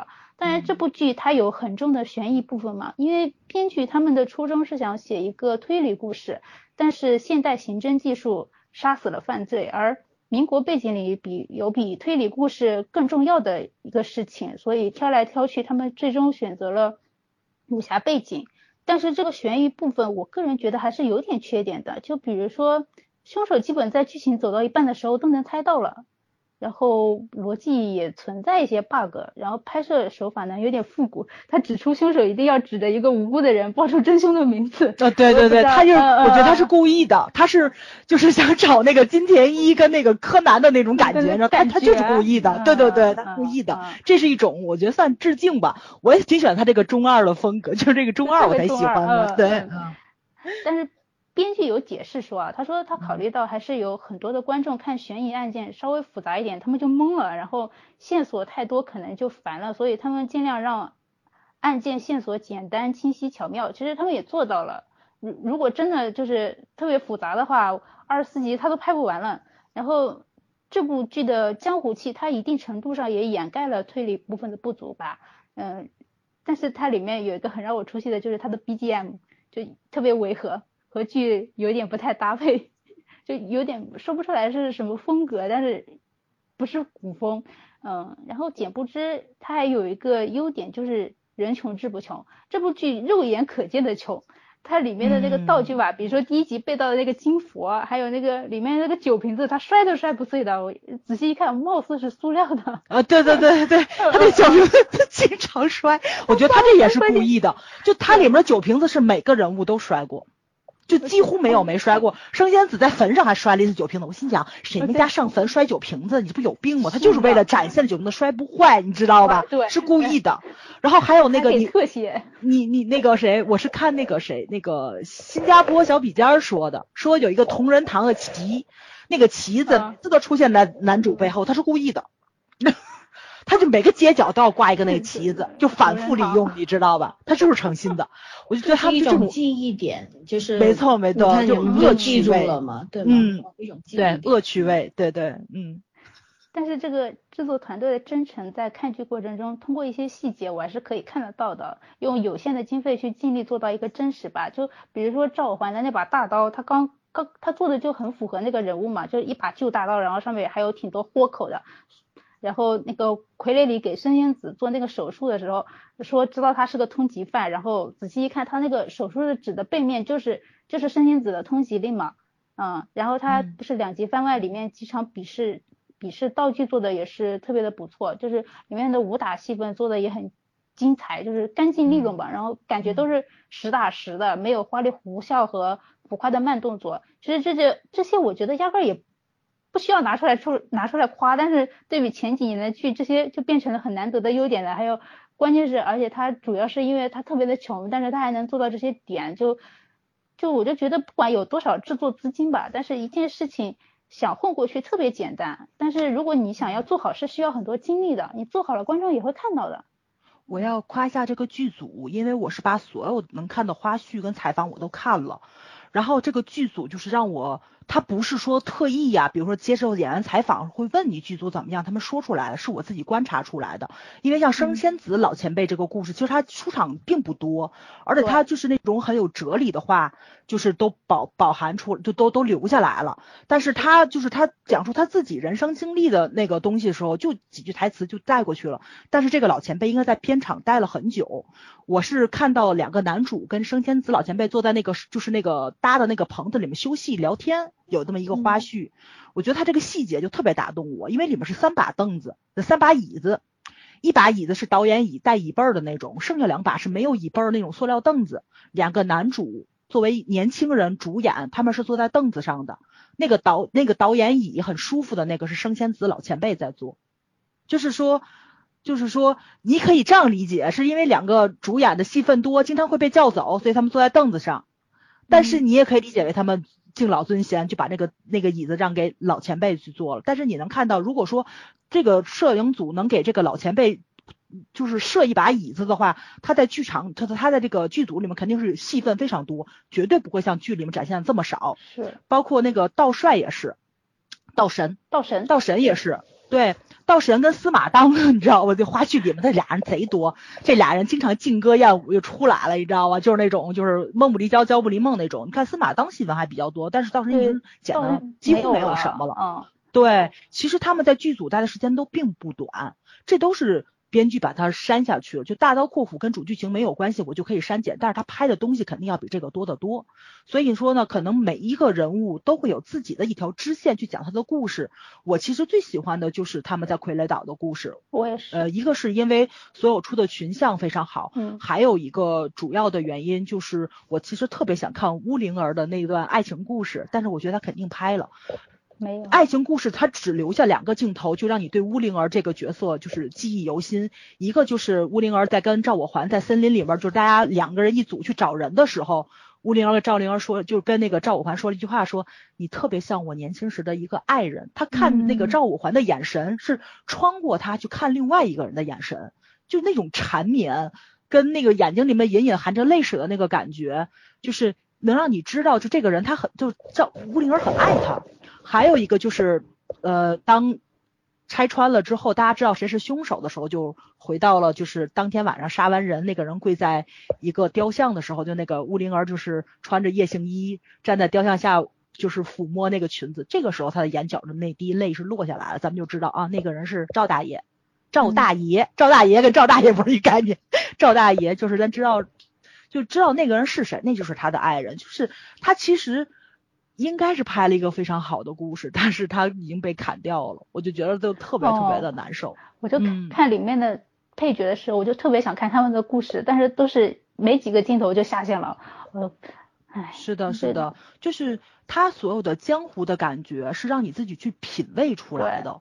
就是比如说，就是赵二爷为什么不让赵大爷去找乌灵儿这个事情？因为你杀了他，跟让这个人走，你们的你们家你们家的刀法都会。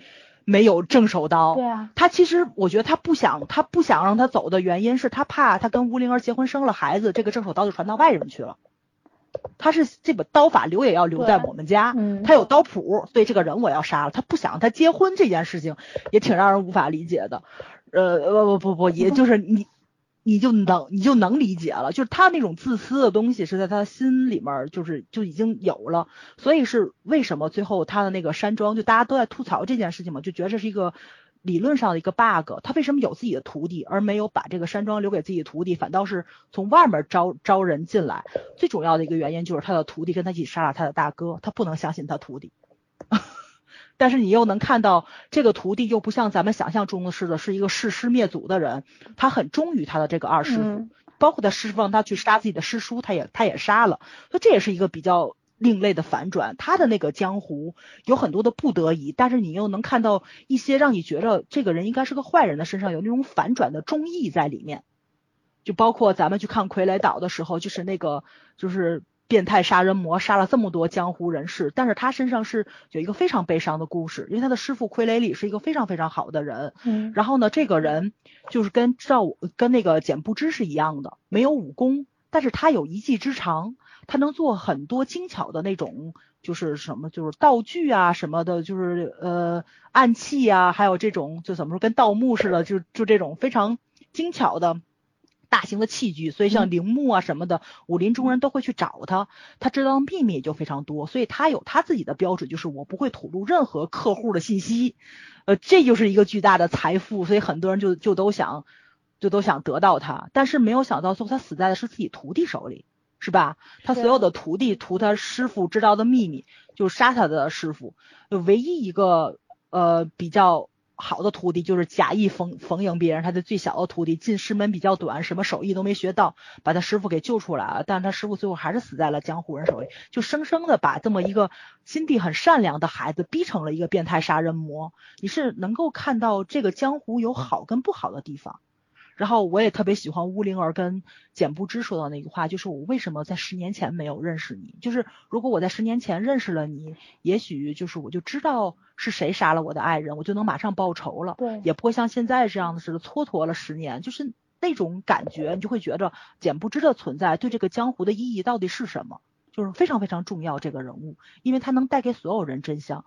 而且也能看出来，简不知作为一个没有武功的人，为什么能在江湖上存活？这也是他为什么一上来就自报家门，在下 神机谷简不知，就是对，因为他说的是很多人是不想让他说出真相，想杀了他，但是更多的人是想知道真相而保护他，所以他先自报家门，这样他才能活下来。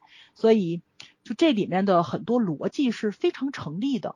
所有的人物的出场是慢慢填充的，这这主主主演的感情线也是到最后一刻才会有反转的这个魔力出现，包括展时期跟简不知的爱情也是。就是我爱你，但是我未必要得到你，我也未必要跟你在一起，这是两个概念。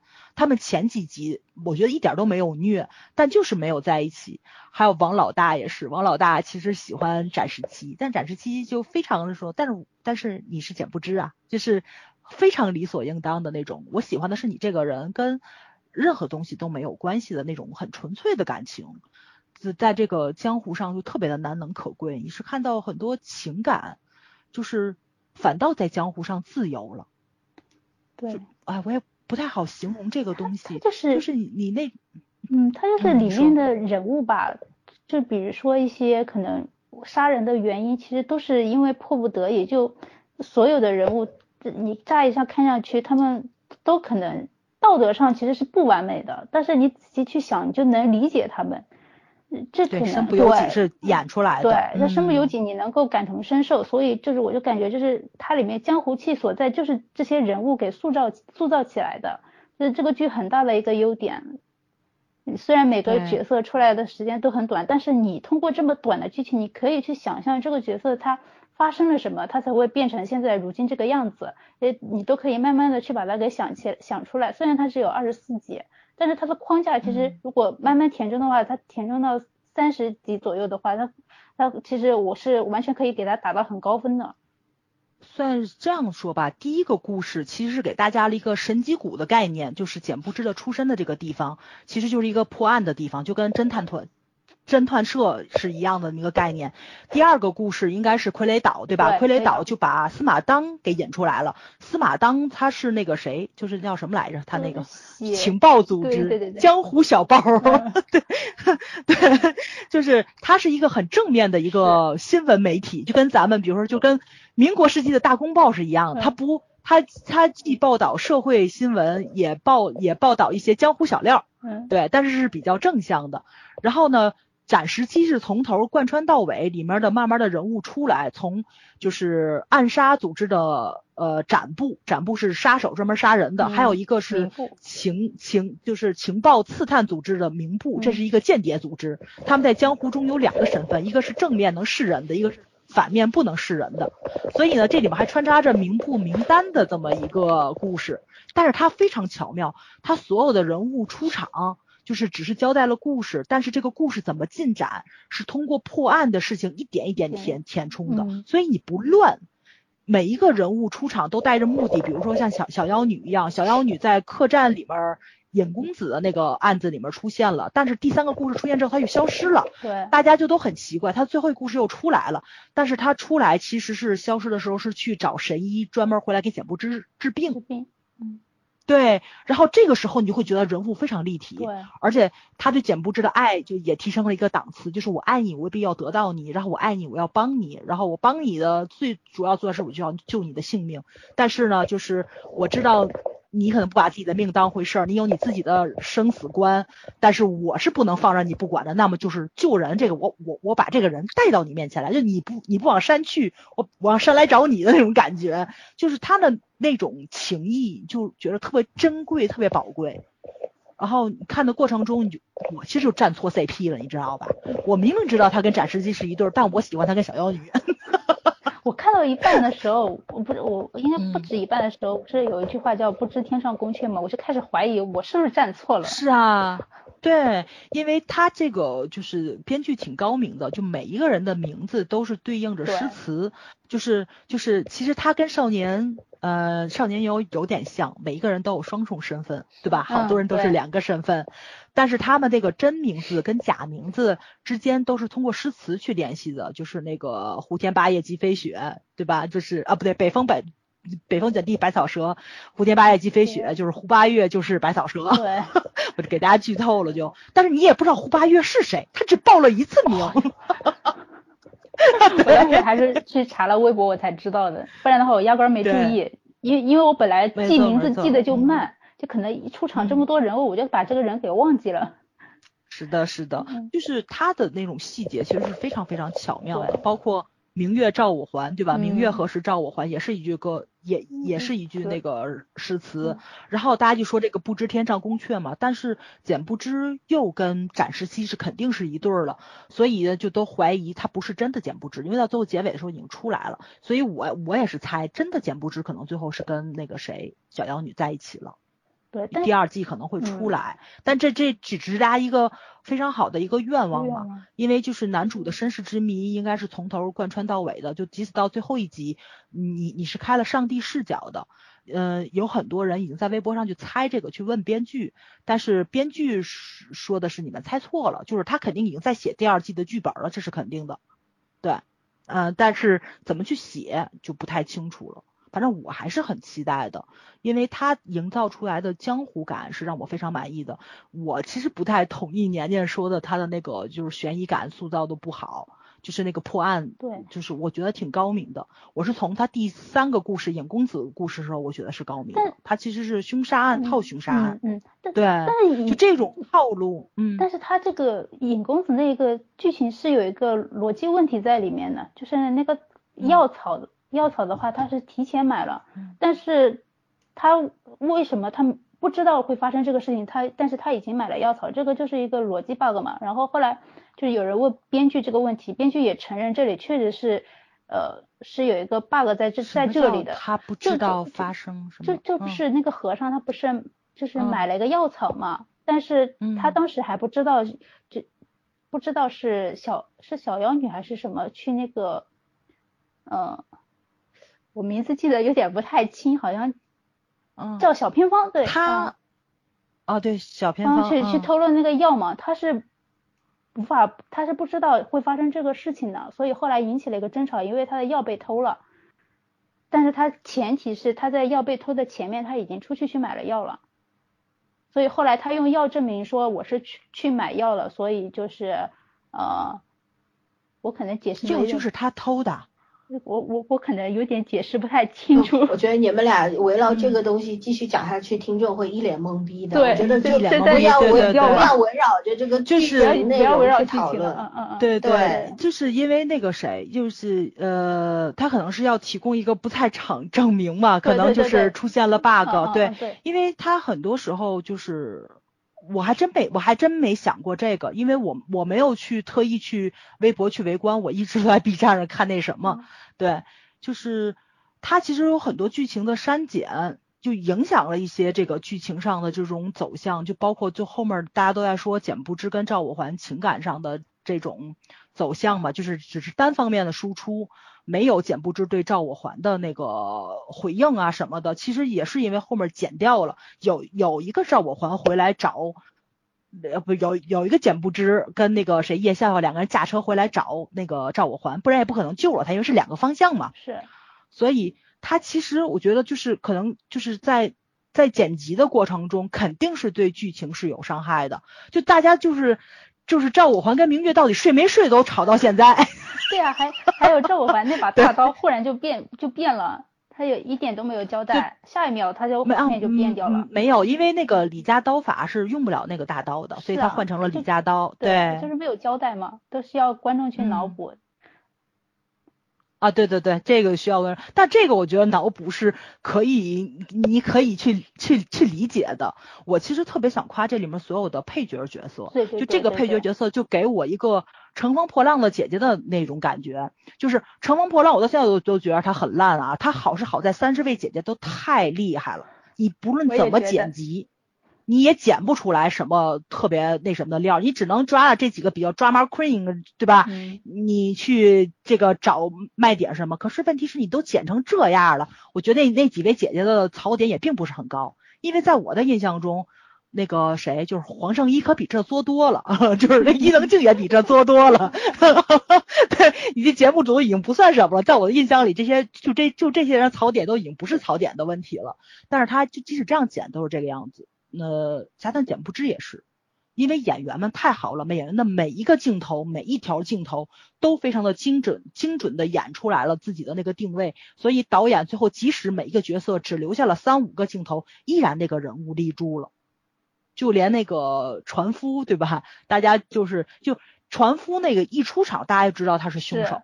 这个这个，因为这个是柯南看多了，我一上来我也猜出来了，但是他为什么做这个，大家肯定是不知道的。对，所以就是我其实最让我反转的就是那个尹尹尹公子这个案子，他是暗中套了个案子，而且最后竟然是因为这样一个原因，而且最后小妖女还放过了他，就是他的那种营造的江湖感，就让人挺舒服的。对，所以这个剧的缺点在哪呢？我我我没找着，我觉得缺点就是删太多了。他如果变成四十集。对他如果变成四十集，我会我会更满意。嗯，我是觉得他悬疑部分做的就是我能猜到凶手，或者是我能看到他的那个逻辑问题，但是他的故事是能立住的。我他他的故事反而是他更大的一个优点，我反而会就是偏离掉他就是他的逻辑的一些问题，然后全程关注于这个故事。逻辑没有问题。我总觉得他逻辑没有问题，这 就是每个人的看法，对每个人看不一样，谁都不一样，准，对对，标准是不一样。但是他的角色就是把那种江湖气啊，呃，我就不说问题了，就是就是塑造的特别的棒。就是我会去想他们角色之间的故事，而不是我不会一直在意这个为什么这就是这个凶手，凶手明明已经出来了，为什么还要发生这么多事情呢？我不会有这种烦躁感。我会去特别的关注于这些角色身上的故事，这是所以这是这个剧的一个优点吧。所以就是说，如果作为一个悬疑剧呢，它可能还有点不够，但是作为一个武侠片呢是没有问题的，是这么一个意思啊。就是编剧其实给我最好的一个好感就是在这里了，就是他不在乎观众猜没猜出来是这个人，他不在乎。嗯，就是他不会为了让你猜不出来，就跟那个什么似的，那少年游似的，把 ID 莫名其妙加个人物进来，他没有，你猜出来就猜出来了，无所谓，我讲好故事就完了。我主要想讲的是这个人为什么犯罪，对，这个人在江湖上的不得已到底是什么，他的性格成因是什么，他的人物命运是什么，然后这个江湖是什么样子的。留给你自己去评判，他没有特意去说教，哎，我的江湖应该是怎么样子的，然后就是大家应该怎么样，这个江湖才会变得更好。没有，我特别喜欢的就是那个尹公子那个案子，就是因为最后那个和尚野和尚，你知道吧？就是他最后说的是我去官府去自首报案，自首。就这个就我已经有就就有一点点就是觉得这苗头不太对，但是特别好玩，就是在小妖女去找小小小妖女，就跟他说的是我这个人只看重钱。你只要能让我满意，就已经暗示他了。然后说的是，那女施主想要什么？他告诉说是我要做天下第一神医，我让你把你毕生所学交给我。他就把给了他一本 那个什么，就给了他一本毕生所学的书，然后就飘然远去。是，老子才不去自首，就那就那种感觉，你知道吗？自首出家人又怎么样？对，自首那两个字家人是不对的，你可以仔细看，那是为了过审，后期重新弄了一个自首出来的。对对对对对，就是他的那一种，就是其实也有宗教上的颠覆嘛。出家人不打诳语，但是他里面又有很多反转，因为他跟赵我环说话的时候说的是啊，这么多条人命呢，打点诳语也不算什么，就是你会有这种 颠覆感在里面。就所有的江湖人士，你会发现这帮骗子，就那种感觉就很爽。包括就是里面也有正派人物，就是番外篇去讲了那个就是百草蛇这几个徒弟。都是一袭白衣呀，还穿着斗篷，戴着帽子，搞得贼了神秘。其实四个逗逼，就是你看的过程中，你会就非常非常颠覆的那种感觉，你会觉着这样的人也能是大侠，但他就是大侠，然后就是互相比谁更卑鄙，然后就说的是二师兄还在那里了，我这种卑鄙都不算什么，就是那种就是以以就是以怎么羞耻感为荣的那种人物，你会觉着。江湖上还有这样的大侠，但一想也对，他如果不是这样的大侠，在江湖上怎么混呢？就是你会有有有那么一点点笑傲江湖的感觉，就是觉着令狐冲的那种潇洒都不如他们的真潇洒。因为比如说像那个白狐，白狐是真的一个富家公子，他是尹公子的大哥。就如果说按顺位继承权来说，他是第一位的那个继承人，但是他不想做一个名震江湖的富二代，他只想做一个名震江湖的大侠，所以他就。撇家舍业的出来做了大侠，就是就是那种感觉吧，就是老子如果在江湖上混不好，就要回家继承家业那感觉，就是也有点比较现代的那种风格在。就他这种戏谑感是让你觉着很舒爽，就是你心目不是就是我心目中的那那种江湖，对，自由浪漫，个人主义色彩非常浓厚，什么家不家国不国的，老子爽了才是天下第一，就那种感觉，对。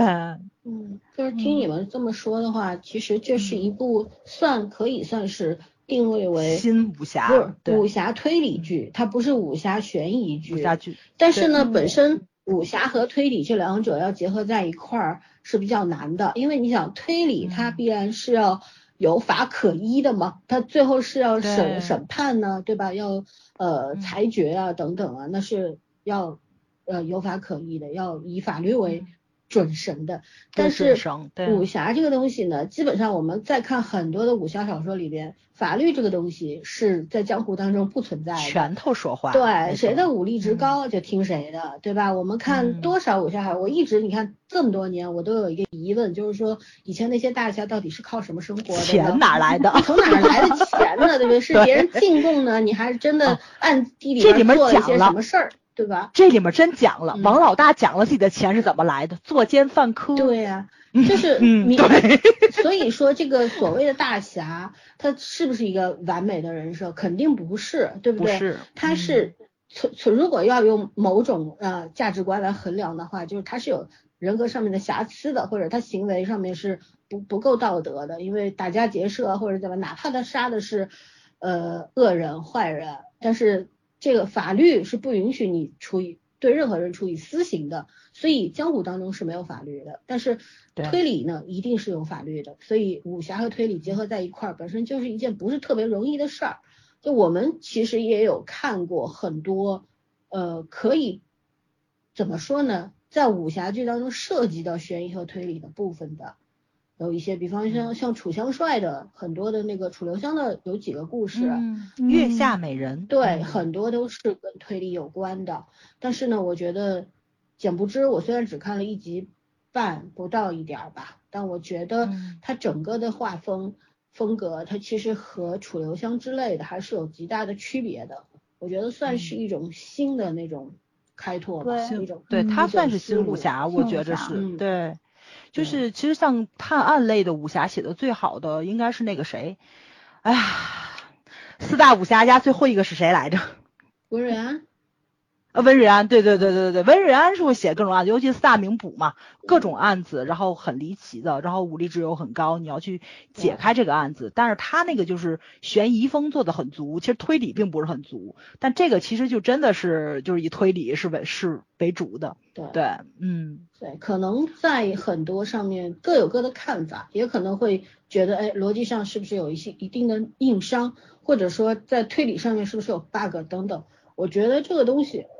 鉴于它是原创剧本，而且呃先例不多，可以可参考的不多，那么就是说呃，而且他如果假使说他没有把武侠和推理结合的太好的情况下，我觉得是可以去谅解的一件事情。因为你看他这个剧好像在豆瓣上是八点二分，将近三万人打分，也不低了。你要说它是小胡剧也不糊，对吧？不是，他是特别四月份。他是从四月份开始，但是三个月才才这么多人，是因为后面自来水特别多。我我到现在去 B 站找，只有一个就是大 V 介绍，就是呃新加坡小笔尖介绍，嗯没有任何一个人推过这个剧。就是少年游是非常多的行，是吧？对营销也比，嗯但是我觉得优酷挺聪明的，嗯，优酷恰恰是因为它可能没有这么多人去推，它又自审很很怎么说，就是自审能力很强，所以它的剧几乎都过审了。嗯就是大家也没有去讲失踪人口吧，失踪人口也也过了，但是他就是悄无声息就上了，不影响他后面的剧的上映。嗯迷雾剧场就是个例子，前面太高调，后面剧上不了。这迷雾剧场是因为隐秘的角落 营销太做的太厉害了，太厉害了对对树大招风吧，有很多事情就悄无声的就做完就做完了，对吧？就完了。对就是对酒香不嗯怕巷子深，好的作品自然会吸引来观众的，而且也是经得起时间考验的嘛，对吧？嗯嗯，我是我是没有看这个剧，但我觉得我会看，还是因为我看的这个一集半当中呢，它整个风格是吸引我的。我就是看这个剧，它很多的就是人设啊等等啊，真的很有以前古龙小说里边的那种角色邵氏的风格，你觉得他拍摄有没有邵氏的风格？有，就是有是吧？对，嗯因为我后面看那个就是采访嘛，就是于于继伟说的，于继伟说他们在拍的过程中，导演进行了粗剪，然后他就去搂了一眼，他没想到看完之后，他他就惊呆了，你知道吗？他说，就是我觉得我们这个武打动作并不是很好，因为他是学京剧出身的，其实嗯他是能打，但是他一个不会武功的人，他没打，剩下的人都没什么特别高的一种，就是怎么说的那种。武打经验，但是他看了粗剪，说的是就是特别特别的飘逸，就是你们一个个都是武林高手。嗯，然后呢，他就推荐大家就狂推大家去看吧。我我确实觉得他这个就是那个武打非常漂亮，对，很有那个英雄电影英雄的那个感觉。嗯因为他的服装也尽量的往英雄上去靠了，就是飘逸，大的鼓风机去吹，然后乱飞的头发，然后那个就是迫在眉睫的剑气，就是那种感觉，他营造的非常的到位。嗯。对，就是气氛够呃了，。我我说的不是嗯氛围，我是说角色的设定上面，它嗯让我想起了很多古龙小说里面的那种人物，就它不像金庸小说里边那种人物的设定，古龙和金庸是有非常大的区别的。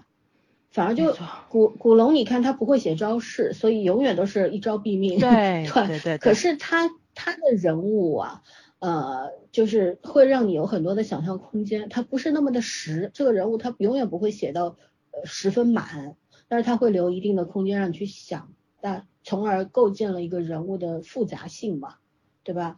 呃，像金庸小说里边人物也是非常复杂的，但是他是通过一些剧情的推动。然后通过事事件的整个发展的过程当中，去建立一个人物的性格特征等等的。呃，古龙的反而是有很少的笔触，他就能够去描绘出一个人物的特性等等。反正我觉得这两个都是很厉害的一种写作方式，嗯是很难模仿的。但是在这个简不知里面，我反而是看到了这种人物的构建上面很偏向于古龙的那个写法。反正我因为我还没有往后看，我也不能够断言，但给我的这种初初看的感觉是这个样子的，嗯，所以应该说是比较有新奇感吧，至少满足了嗯。我们这种武侠迷的那种，呃，对以前那种武侠剧的那种怀念的心情，对吧？是的，嗯。嗯，我是对这个剧组很有好感，嗯。对，因为我看了幕后，嗯，我听你们说节，不是说导演和编剧掰了吗？是的，是的，就是所以不会有就是他倒不是掰了，就是两个人对于第二季的走向，就是因为嗯有就是叫什么来着，就是迷妹们去问嘛，两个人对于第二季的走向有判断嗯。是有分歧的，对。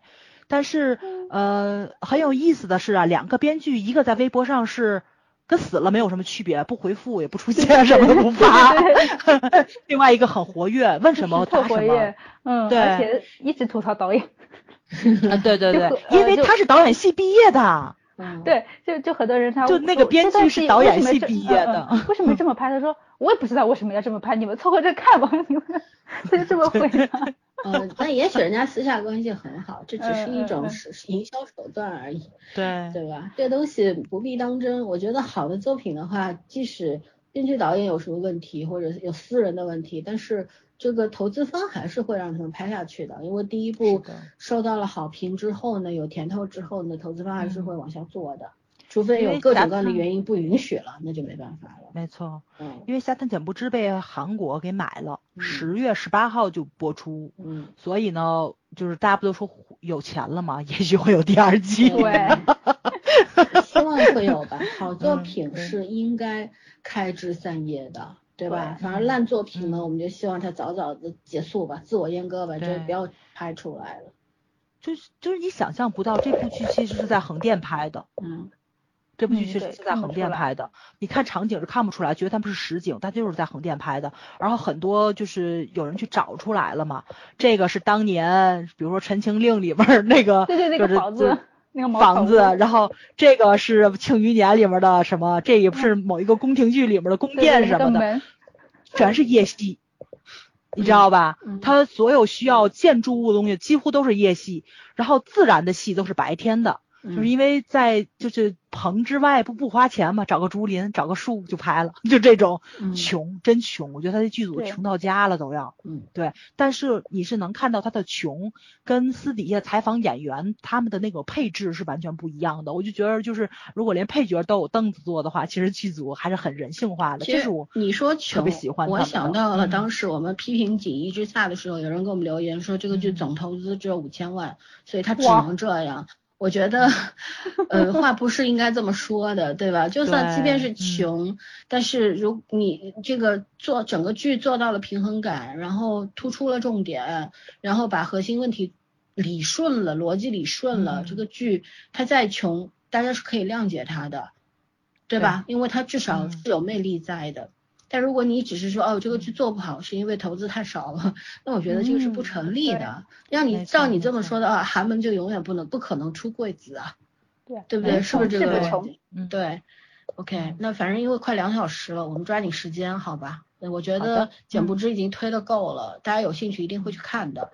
那我讲一下这个木白手，呃，我说实话我非常失望，而且呢，我其实个人作为一个粉丝，对国超老师接烂片我已经腹诽了很久了，就 心里很不爽。虽然知道说他并不是一个成熟的演员，包括现在播的这几部剧没有一个是原音的，全是配音。虽然这次换了一个配音啊，可是呢，我就觉得很遗憾，因为他就这就证明不是一个合格的演员。为什么？你的原音是拿不出手的，对吧？可能其他粉丝会觉得你这个粉丝，我这个粉丝不合格，但我觉得你作为一个粉丝的话，我觉得更希望你喜欢的演员，他最起码是一个及格线以上的演员。对吧？台词什么的这种基本功都要过关，也不要跟我说他是个这个半路出家的人，原来是爱豆，然后呃是想要做爱豆，不是没成功啊，没没爱豆，就是想要做爱豆的这么一个半路出家的人做演员，所以他的经验不足。可是我觉得拍的戏也不少了，所以我希望在之后，我我听说那个有一部《蓝焰突击》，就是讲消防兵的消防员的这么一个故事是原音的，我很期待啊。那这个就先不说，然后我们我介绍一下这个木白手。木白手呢，呃，六月十八号在爱奇艺和优酷两个平台播出的网剧，然后作作者这个据说是写过武侠小说的，但是我看了一下他之前作为编剧出的一些作品啊，都是不及格作品。然后这个剧本也是原创的，当时呃木白手开始拍一九年的时候开始拍的时候，我还看了那个定妆照之后。呃，我觉得还蛮有那种武侠气质的。虽然那国超的两个龙须面我不能忍受，那两缕头发对吧？就觉得很挡视线嘛，我不太能忍受。但是我觉得整个给我的感觉还可以，就那定妆照，所以我对这个剧还是蛮期待的。但是呢，没想到播出第一集的时候，我就就看了没看完一集我就想气了，你知道吗？就是他那种。怼大脸、慢动作，这个导演这种绝症啊，简直是这个毛病改不好了。然后为了刻意营造就是男女主在一块儿就是互相吸引、一见钟情这个气氛，给了太多刻意的镜头了，这个是我不能忍受的。就是《锦衣之下》它再烂，但是至少《锦衣之下》它男女主那个 CP 感是慢慢建立起来的，他们的爱情是有逻辑的，是有路线的，对吧？它是从一步一步从那个。互相讨厌到互相欣赏到爱上对方，是是有一个这么一个过程的。但在这个里边，所谓的一见钟情，就 不知道莫名其妙就就看上了。后来知道是不共戴天的仇人，还要在一块儿结婚生子，然后还要为了对方去付出，就是这是我不能理解的一个创作逻辑，就这种巨大的人格和完美的人设，它的用意到底是什么？不太明白。然后呢，就是呃，很多粉丝就是给这个片子打了高分嘛，四分五分打的特别多。但是呢，像我这种不合格的粉丝呢，我在豆瓣上只给了两颗星，我觉得我已经手下留情了。就是我甚至觉得《木白手》这个片子还没有《锦衣之下》耐看。呃，首先很多人会说，很多我看弹幕里面很多人说，哎呀，国超之前在接受采访的时候说过，说。这个片子如果不磨剪的话，就就是一部好剧。我当时呢，我觉得国超也算是很聪明的人，他先给这个打下了一个基础，是吧？给大家埋下了一颗雷，就是大家都知道这个剧给给剪掉了五集，所以说呢，大家都会拿这个作为一种借口去理解剧情。但凡剧情连不上，那一定是剪掉了。但是看到后面，你就会明白，那根本就不是剪辑的问题，那是剧本本身的问题，就是弱。嗯，对吧？然后还有就是说，很多痴迷于编编剧创作的一些人物都是腹黑型的，没有一个白莲花，全都是黑莲花属性。但我觉得这算什么卖点吗？这这真的是一个非常老掉牙的套路，对吧？还有就是剧情上面所谓的各种反转，说大家永远猜不到。如果你连后续都猜不到，永远猜不到，那你智商有问题，不是剧情有多高明，是你这个观众的脑子有问题，你知道吗？就我就是真的看这个剧，看到我甚至我觉得他还不如少年游。虽然我觉得有些角色的这个设定上面还可以，还不错，有些角色比少年游写的好，但是整体的水平真的是不如少年游的。而且在豆瓣上它也只有六点九分，就这三部我们今天讲的三部剧里面，它是分数最低的。我觉得六点九分都是虚高的，说实话。是，我觉得。对，然后呃，我对于。国超，我满满的遗憾。我觉得他是一个演员，他他对自己的定位可能还比较模糊。他对于当流量、当爱豆和当明星、当演员这四件事情，他分的不太清楚。呃，我希望一个演员他是保持神秘感的，不要曝光太多。那最近他出现太多了，虽然我知道这这也是欢瑞要利用他的剩余价值嘛，合同快到期了就拼命的压榨，但是呢，我觉得对对他自己是一种伤害。因为曾经我们在节目里说过很多次，演员是一个需要观察他人的这么一个工作，而不是一个被他人观察的这么一个存在。所以当他不断的曝光在观众视线当中的时候呢，他那个神秘感就消失了。然后呢，会有很多人对他产生，包括路人会产生逆反心理。我觉得这对演员来说真的不是一件好事情。而且对于他的演技呢，说实话，陆大人是他的巅峰。呃，我。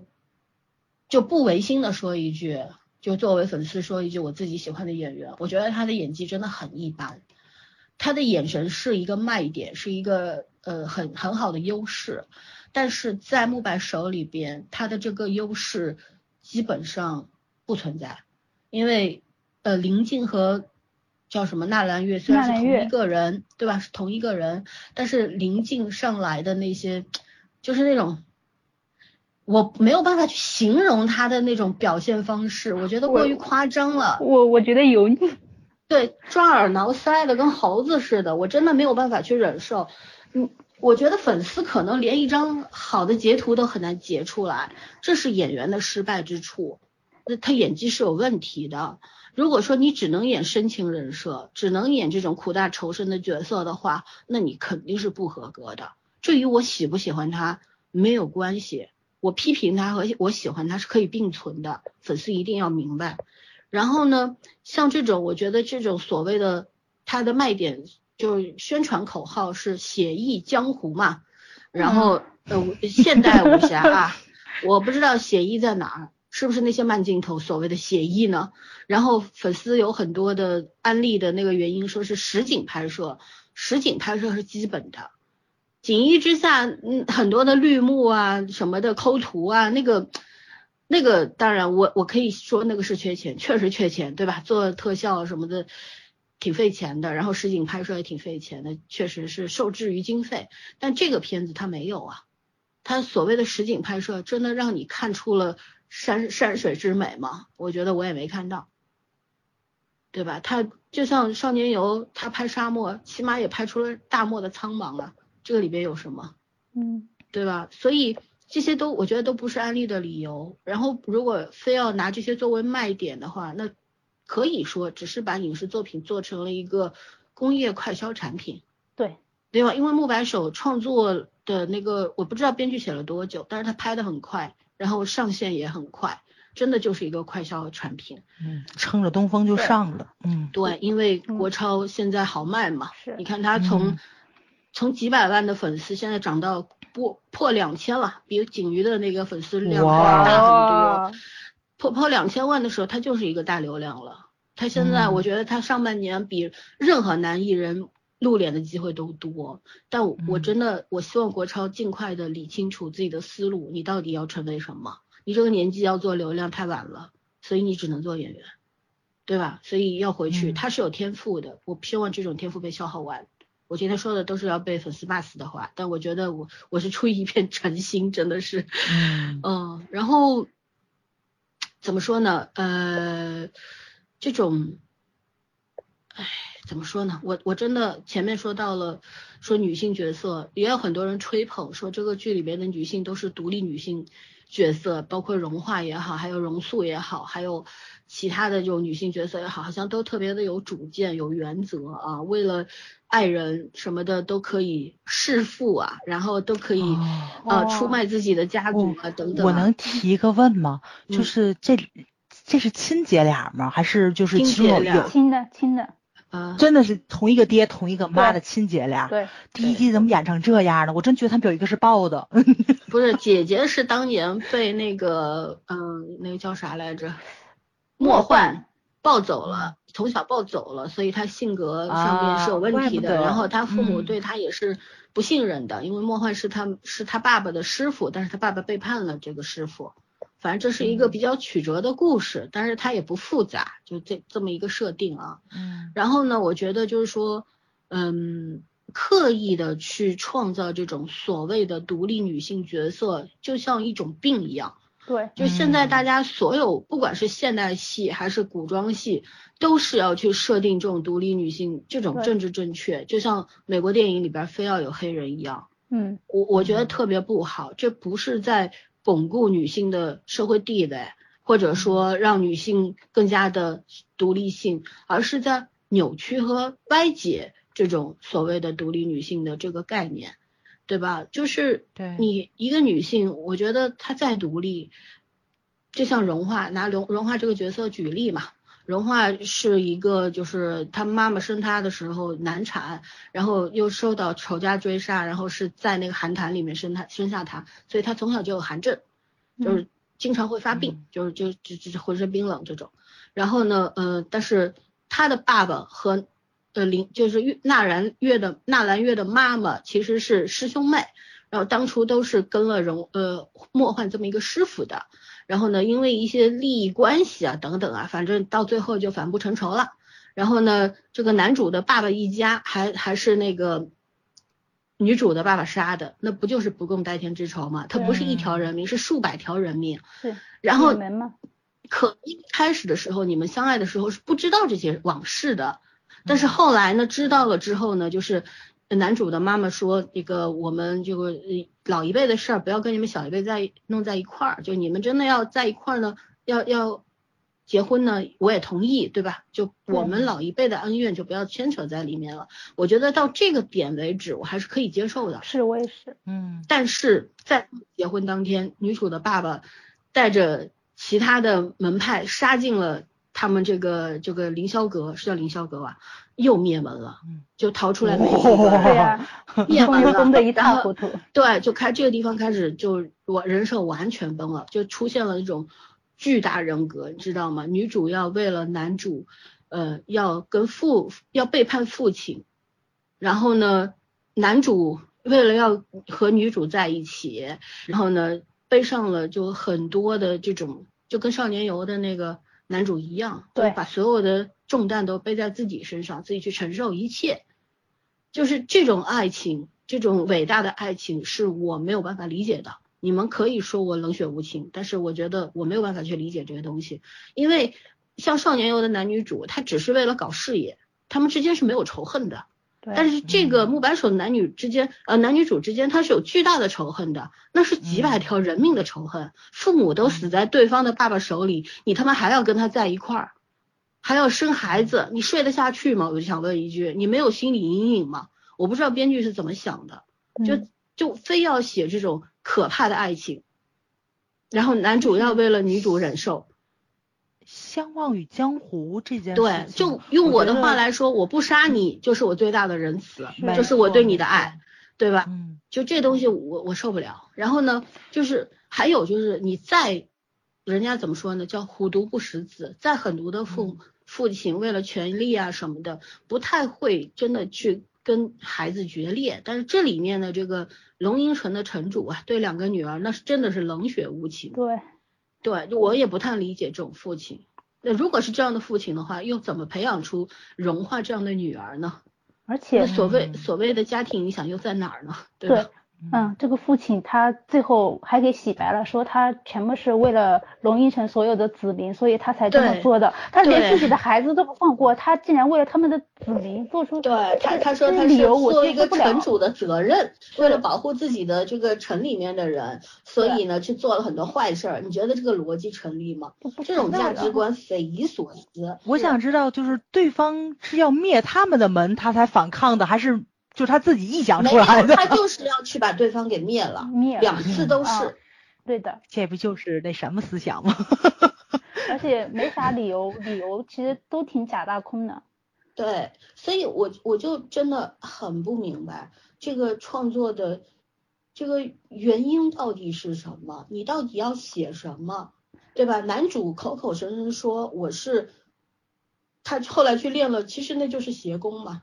对吧？跟就就跟那个魏无羡练的内功也差不多，就是可以驱动那些什么类似于这种，也不叫僵尸吧，僵尸不能一类的东西。对，我一直想吐槽这个事情，就是现在的那个武侠剧的套路，咱咱咱们知道偶像剧有几大套路，对吧？就是那种跌倒必接吻什么的。就现在武侠剧的套路就是就是一定要有一个人中寒毒，这里好像也有，对吧？是每个剧都有。还有。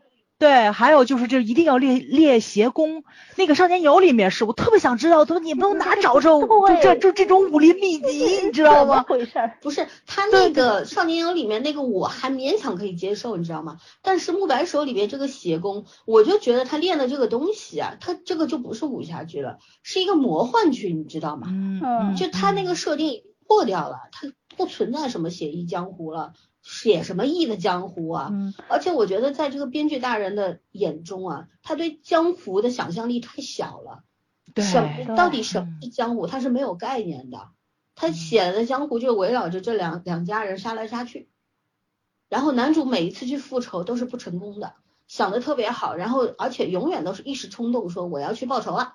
然后总是铩羽而归，我不知道到底是干嘛。然后你要说它都是剪辑的问题，拢共也就剪掉了五集的长度。你在慢慢四十多集的长度里面一直出现这样子的颠来倒去的话，那绝对不是剪辑的问题。他就这些这些编剧为什么不能往下砍点东西呢？我觉得就是就是学侠探剪不知的话，他们砍出去一半，这剧肯定会好看。嗯，也不会好看。你现在至少要简洁，我觉着简洁是肯定是的。木木白手要是剪掉了，也不会好看的。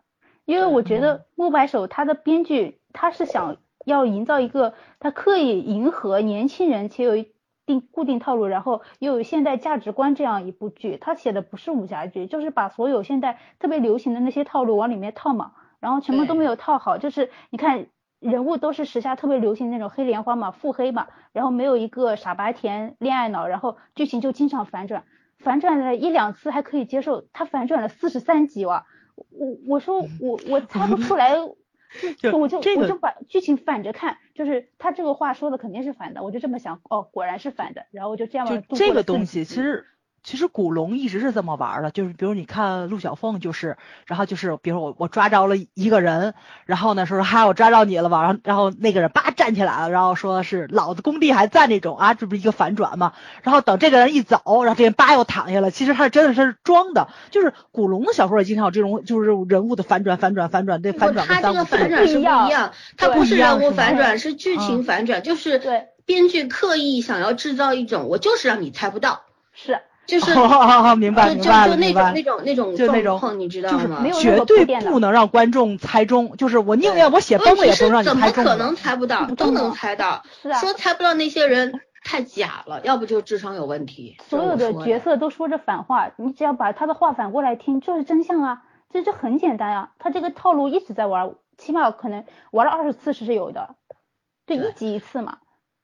对，我就、啊我就想说的是，就是通过一些包装，比方说实景拍摄，比方说舞美的这个做的比较优秀，然后服道化做的还可以等等这些东西用来掩盖剧本的硬伤的话，那制造出来的产品一定是让你辣眼睛的，肯定是让你心里不舒服的，对吧？但是呢，嗯我觉得现在这个剧的问题在哪儿？我看到木白手，我就是真的非常愤怒。我愤怒的点在哪儿？我是觉得他们不管是国超自己主动的还是被动的，他作为他被作为一个明星商品在利用，但是他自己接受了这个剧本，他就是有责任的。因为为什么？这个就是资本下场了，就是利用你现在的影响力或者怎样。当然拍那个剧的时候他没火，他还没火啊，但是上这个剧的时候他火了。这就是有这个这个就是诀窍在那边。你拍的时候可能真的没有播出来剪辑，就是它肯定经过两三轮剪辑嘛才能上架嘛，对吧？在原来的那个毛片的时候，可能比这个要好很多。但是为什么现在剪出来是这个样子？我觉得，呃，这个就是资本下场产生的副作用。为什么？他们知道这种利用明星效应推销一个产是品的是的是很容易卖出去的。嗯，粉丝就能撑起来。嗯，而且你们可以看这剧的片尾曲，它最后的，就是赞助商就是明谢，一大堆的媒体，一大堆的视视频平台，就一长嗯段。就少年游和简不知因为太穷了，后面一片空白，啥都没有。这部剧 这部剧的对比就出来了，后面的营销就是感谢的营销合作伙伴是很多很多的，几十位吧的，基本上我们认识的都在里面。对，然后我让我愤怒的点就在于国超他明明是可以成为一个好演员的，但是他现在变成一个消耗品，一个快消品，一个明星产品因。为火了。对，我知道他有很多的无奈，身不由己嘛。对嗯吧对，但是有的时候啊，因为你这个年龄资历放在这儿的时候，我觉得做人要有一些选择性。我希望他后面能够沉下来。像其实我蛮还蛮欣赏李现的，就是因为李现在火了之后就迅速嗯消失了，认真的拍作品去了。虽然后来出的那个跟李一桐那个剧不怎么样，对吧？嗯那个是后拍还是嗯先拍的我不知道，但是呢个，就就是他跟李一桐不是出了一个那个？很早之前拍的，啊，对，但是哦不管怎么样，那个剧是不行的，对吧？但是到现在为止，他很少做营销，是就一开始火的时候出来，一直出来营业，可是后来就自己消失了嘛，对潜心去做一个演员该做的事儿，李现火上了韩国热搜，你们知道这个段子吧？不知道。不知道，因为奥斯卡他不是发了一条微博嘛，猜，然后他只有一个没猜中，剩下全部猜中了，然后就火上了韩国热搜，把我吓一跳，我怎么火了？哦，是因为这个，但是也能看出来，就那个亲爱的热爱的在韩国真的挺火的，嗯，他其实就这个国际认知度还是打起来了，还是，对嗯，所以我希望国超能够走这样一条路，因为他毕竟嗯是一个三十出头的演员了，男艺人，嗯机会很多很多。现在他已经不是那种很苦的烧一碗面要吃两顿的状况了，他现在有大把的剧本随他挑，所以我希望他能够把自己静下心来去做一些好作品。我希望我喜欢的演员都能够这样，真的。是的，嗯，衷心希望。我觉得演演员是靠作品说话的，对明星流量这个东西早晚会消失的，流量会被别人替代的，对吧？然后呢我其实就是流星，不是明星，对，嗯。我也希望就是现在的这种粉丝啊，呃就是曾曾经的那些洗过三四波之后留下的老粉还是比较冷静的，但是现在新加入的一些新粉，这半年加入的一些新粉啊，其实就过于激动和嗨了嘛，就是我觉得。他们现在不是作为演员粉丝存在的，就是作为流量粉丝存在的，用的就是那饭圈那一套控评啊之类的。在豆瓣控评，如果人家写了一个差评，两星两星一星的，还会私信对方，让他对方删评论啊什么的。我觉得这些做法都是不可取的。还有就是把别人的这个影呃剧评楼给骂到关关评论的锁楼的，我觉得这些这些事情都太可怕了。那粉丝，如果你总是把一些所谓的呃对剧情当中有一些些的优点拿出来，或者把演员有一些些好的演技拿出来，还有就是所谓的剧情反转拿出来，作为这个怎么说呢，来交换路人观众的那个视线焦点，我觉得是不可取的，因为路人观众根本就不吃这一套，他对这个演员没有感情，没有期待，他就是看剧情的，对吧？其实很多流量的粉丝都要明白这一点啊。对吧？对于我，我也算是国超的那个粉丝。我看了一集，我就我本来是想就是给给你们追个进度，哪怕看个二十集，我下载了二十集，但是我就看了一集再看。删了吧，删了吧，别看了。结果只有我。啊。对，我还劝你别看，你很厉害，你很厉害。对，就让我觉得就是说，现在越来越多的这个劣质作品出现之后啊，我们。我就怀疑，现在像出现一些比较好的作品的时候，是不是一种回光返照？我真的不希望是这样，我希望就是我们重新可以崛起我们的国剧。嗯，但是就是我希望这种明星制度能够流量制度能够消失掉。我真的很讨厌在一个剧里面看到各种各样的流量。呃，流量有演技也就算了，但是流量有演技，他的粉丝更疯狂，这件事情，嗯，是很可怕的，对吧？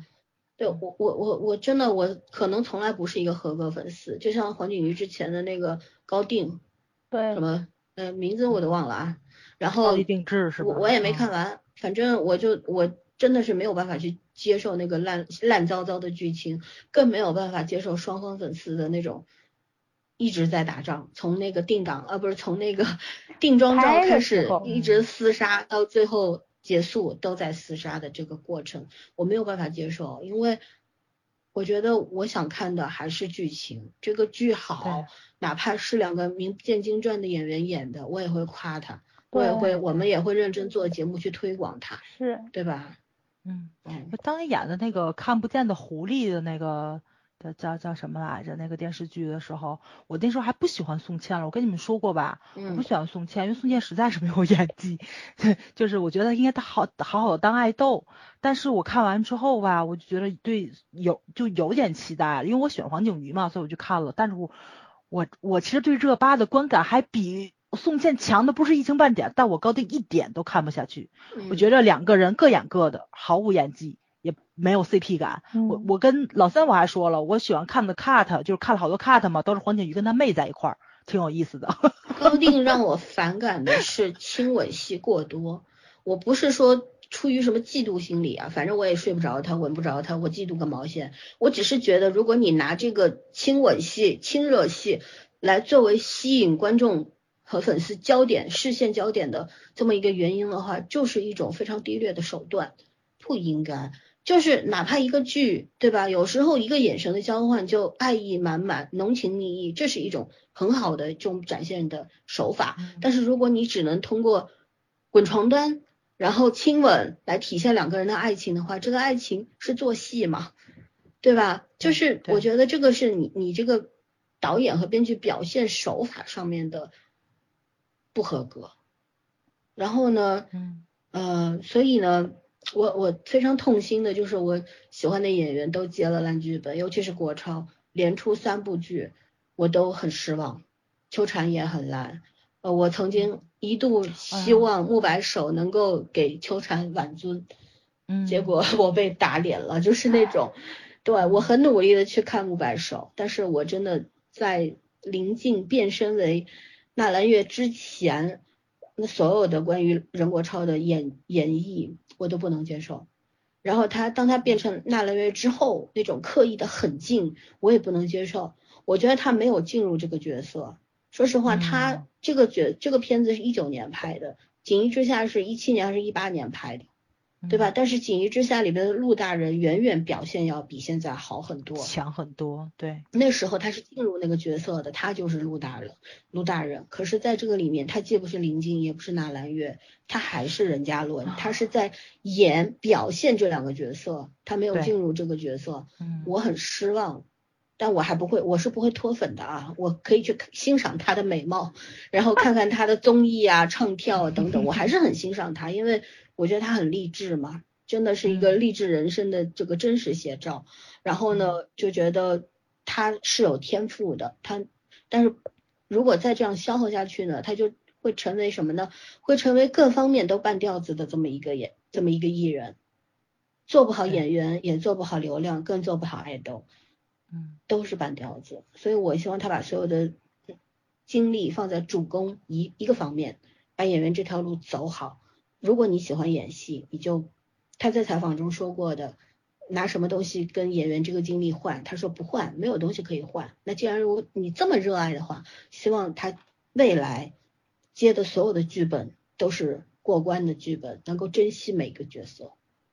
对，嗯，真的，我就来自于一种粉丝的愤怒，你知道，我不会脱粉回踩啊什么的，可是我嗯真的有点痛心疾首的感觉。没错，我没有办法特别理解，对我没有办法嗯去美化自己喜欢的演员那种糟糕的那种表现，没有办法去美美化。嗯，对是的，我再 喜欢这个人，嗯我不会把他所有的作品都当自己瞎了那样的一直看下去，嗯我做不到。明白是明白明白。对，我也特别不喜欢，就是每当古天乐拍了一部烂电影，底下就说除了太阳能黑他，谁都不能黑他。我为什么不能黑？我花钱看的。就为什么不能黑？他作为对呀演员，他就要对得起他的作品。对呀你不要说古天乐捐了那么多学校怎么样怎么样，所以我可以这两回事对，啊！这是两码事，对吧？他拍烂片，他赚了钱去做其他的事儿，那那是因为他善良，对吧？甚至于他很高尚。但是呢，他拍烂片是事实嘛，对对吧？为为什么要。为什么嗯要去置换这个价值呢？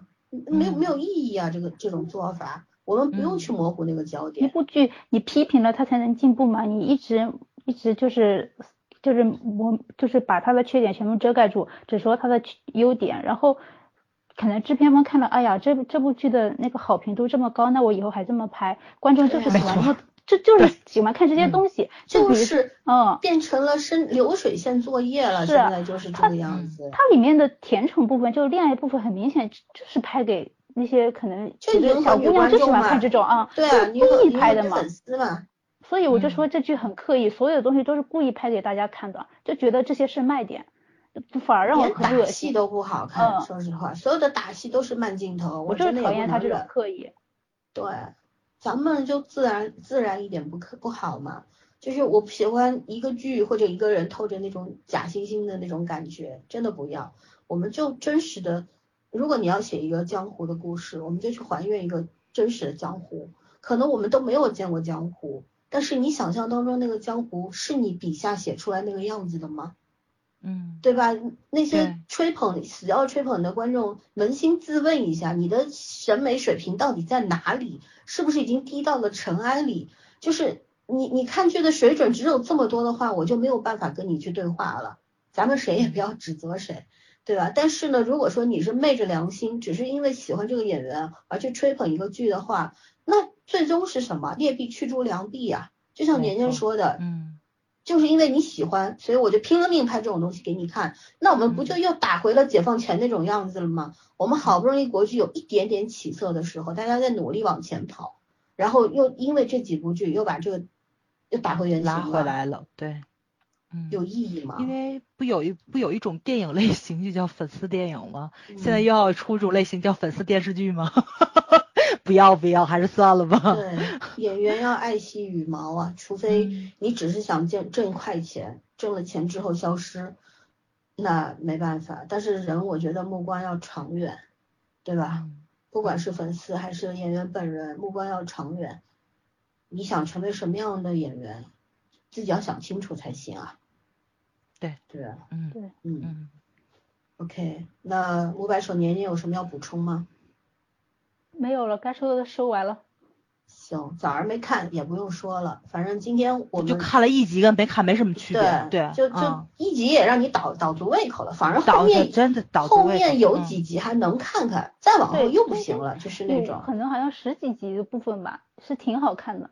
当时我还说，哎，好像这剧好像有点我当时了跟早儿也说，我说后面可还是可以看看的，对再往后看我又被打脸了。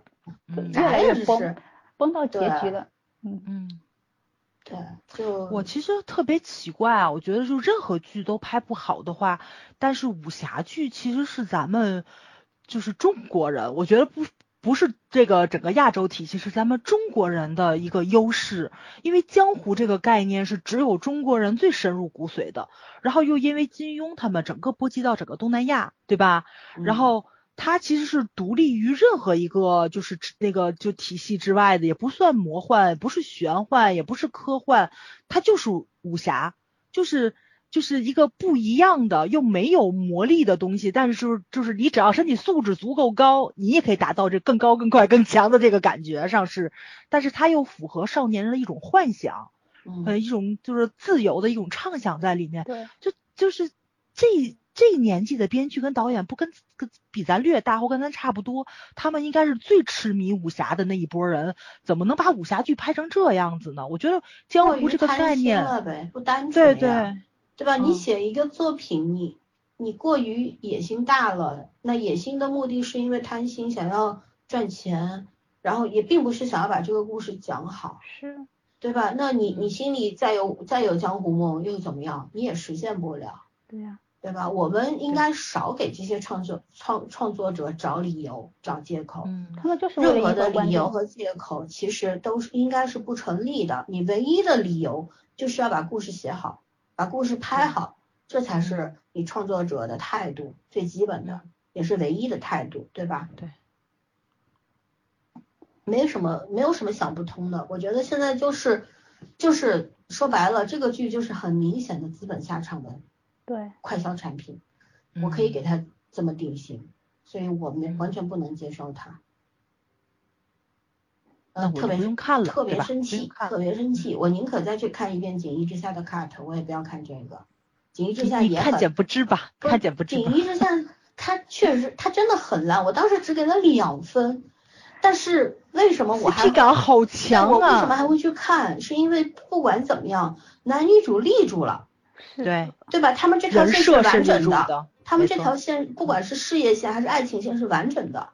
那嗯那我就可以把其他的缺点给刨掉，我顶多不看那部分。但《木白手》嗯这个剧有什么是值得我看的？没有。对少年游好歹还有文宗主那条线我可以看，嗯，长歌和江儿也不错，对吧？我也喜欢。对，然后木白手有什么？没有。没有，的不要不。要说我是黑粉啊，粉丝千万不要来问说，哎，你你到底看了国超多少剧？我跟你说，他所有的剧我都看过哦，他的综艺我也都看过，对吧？超话签到我都签到十几集去了，绝对是粉丝的象征。但我不能接受的是，好演员不要被消耗，不管是出于主动还是被动的，不要这样子过度消耗，没意思，对吧？嗯啊，好吧，再说下去，反正我觉得就算招骂也没有关系啊，就是该说的咱们都要说，这是我们做节目的原则，是，嗯对。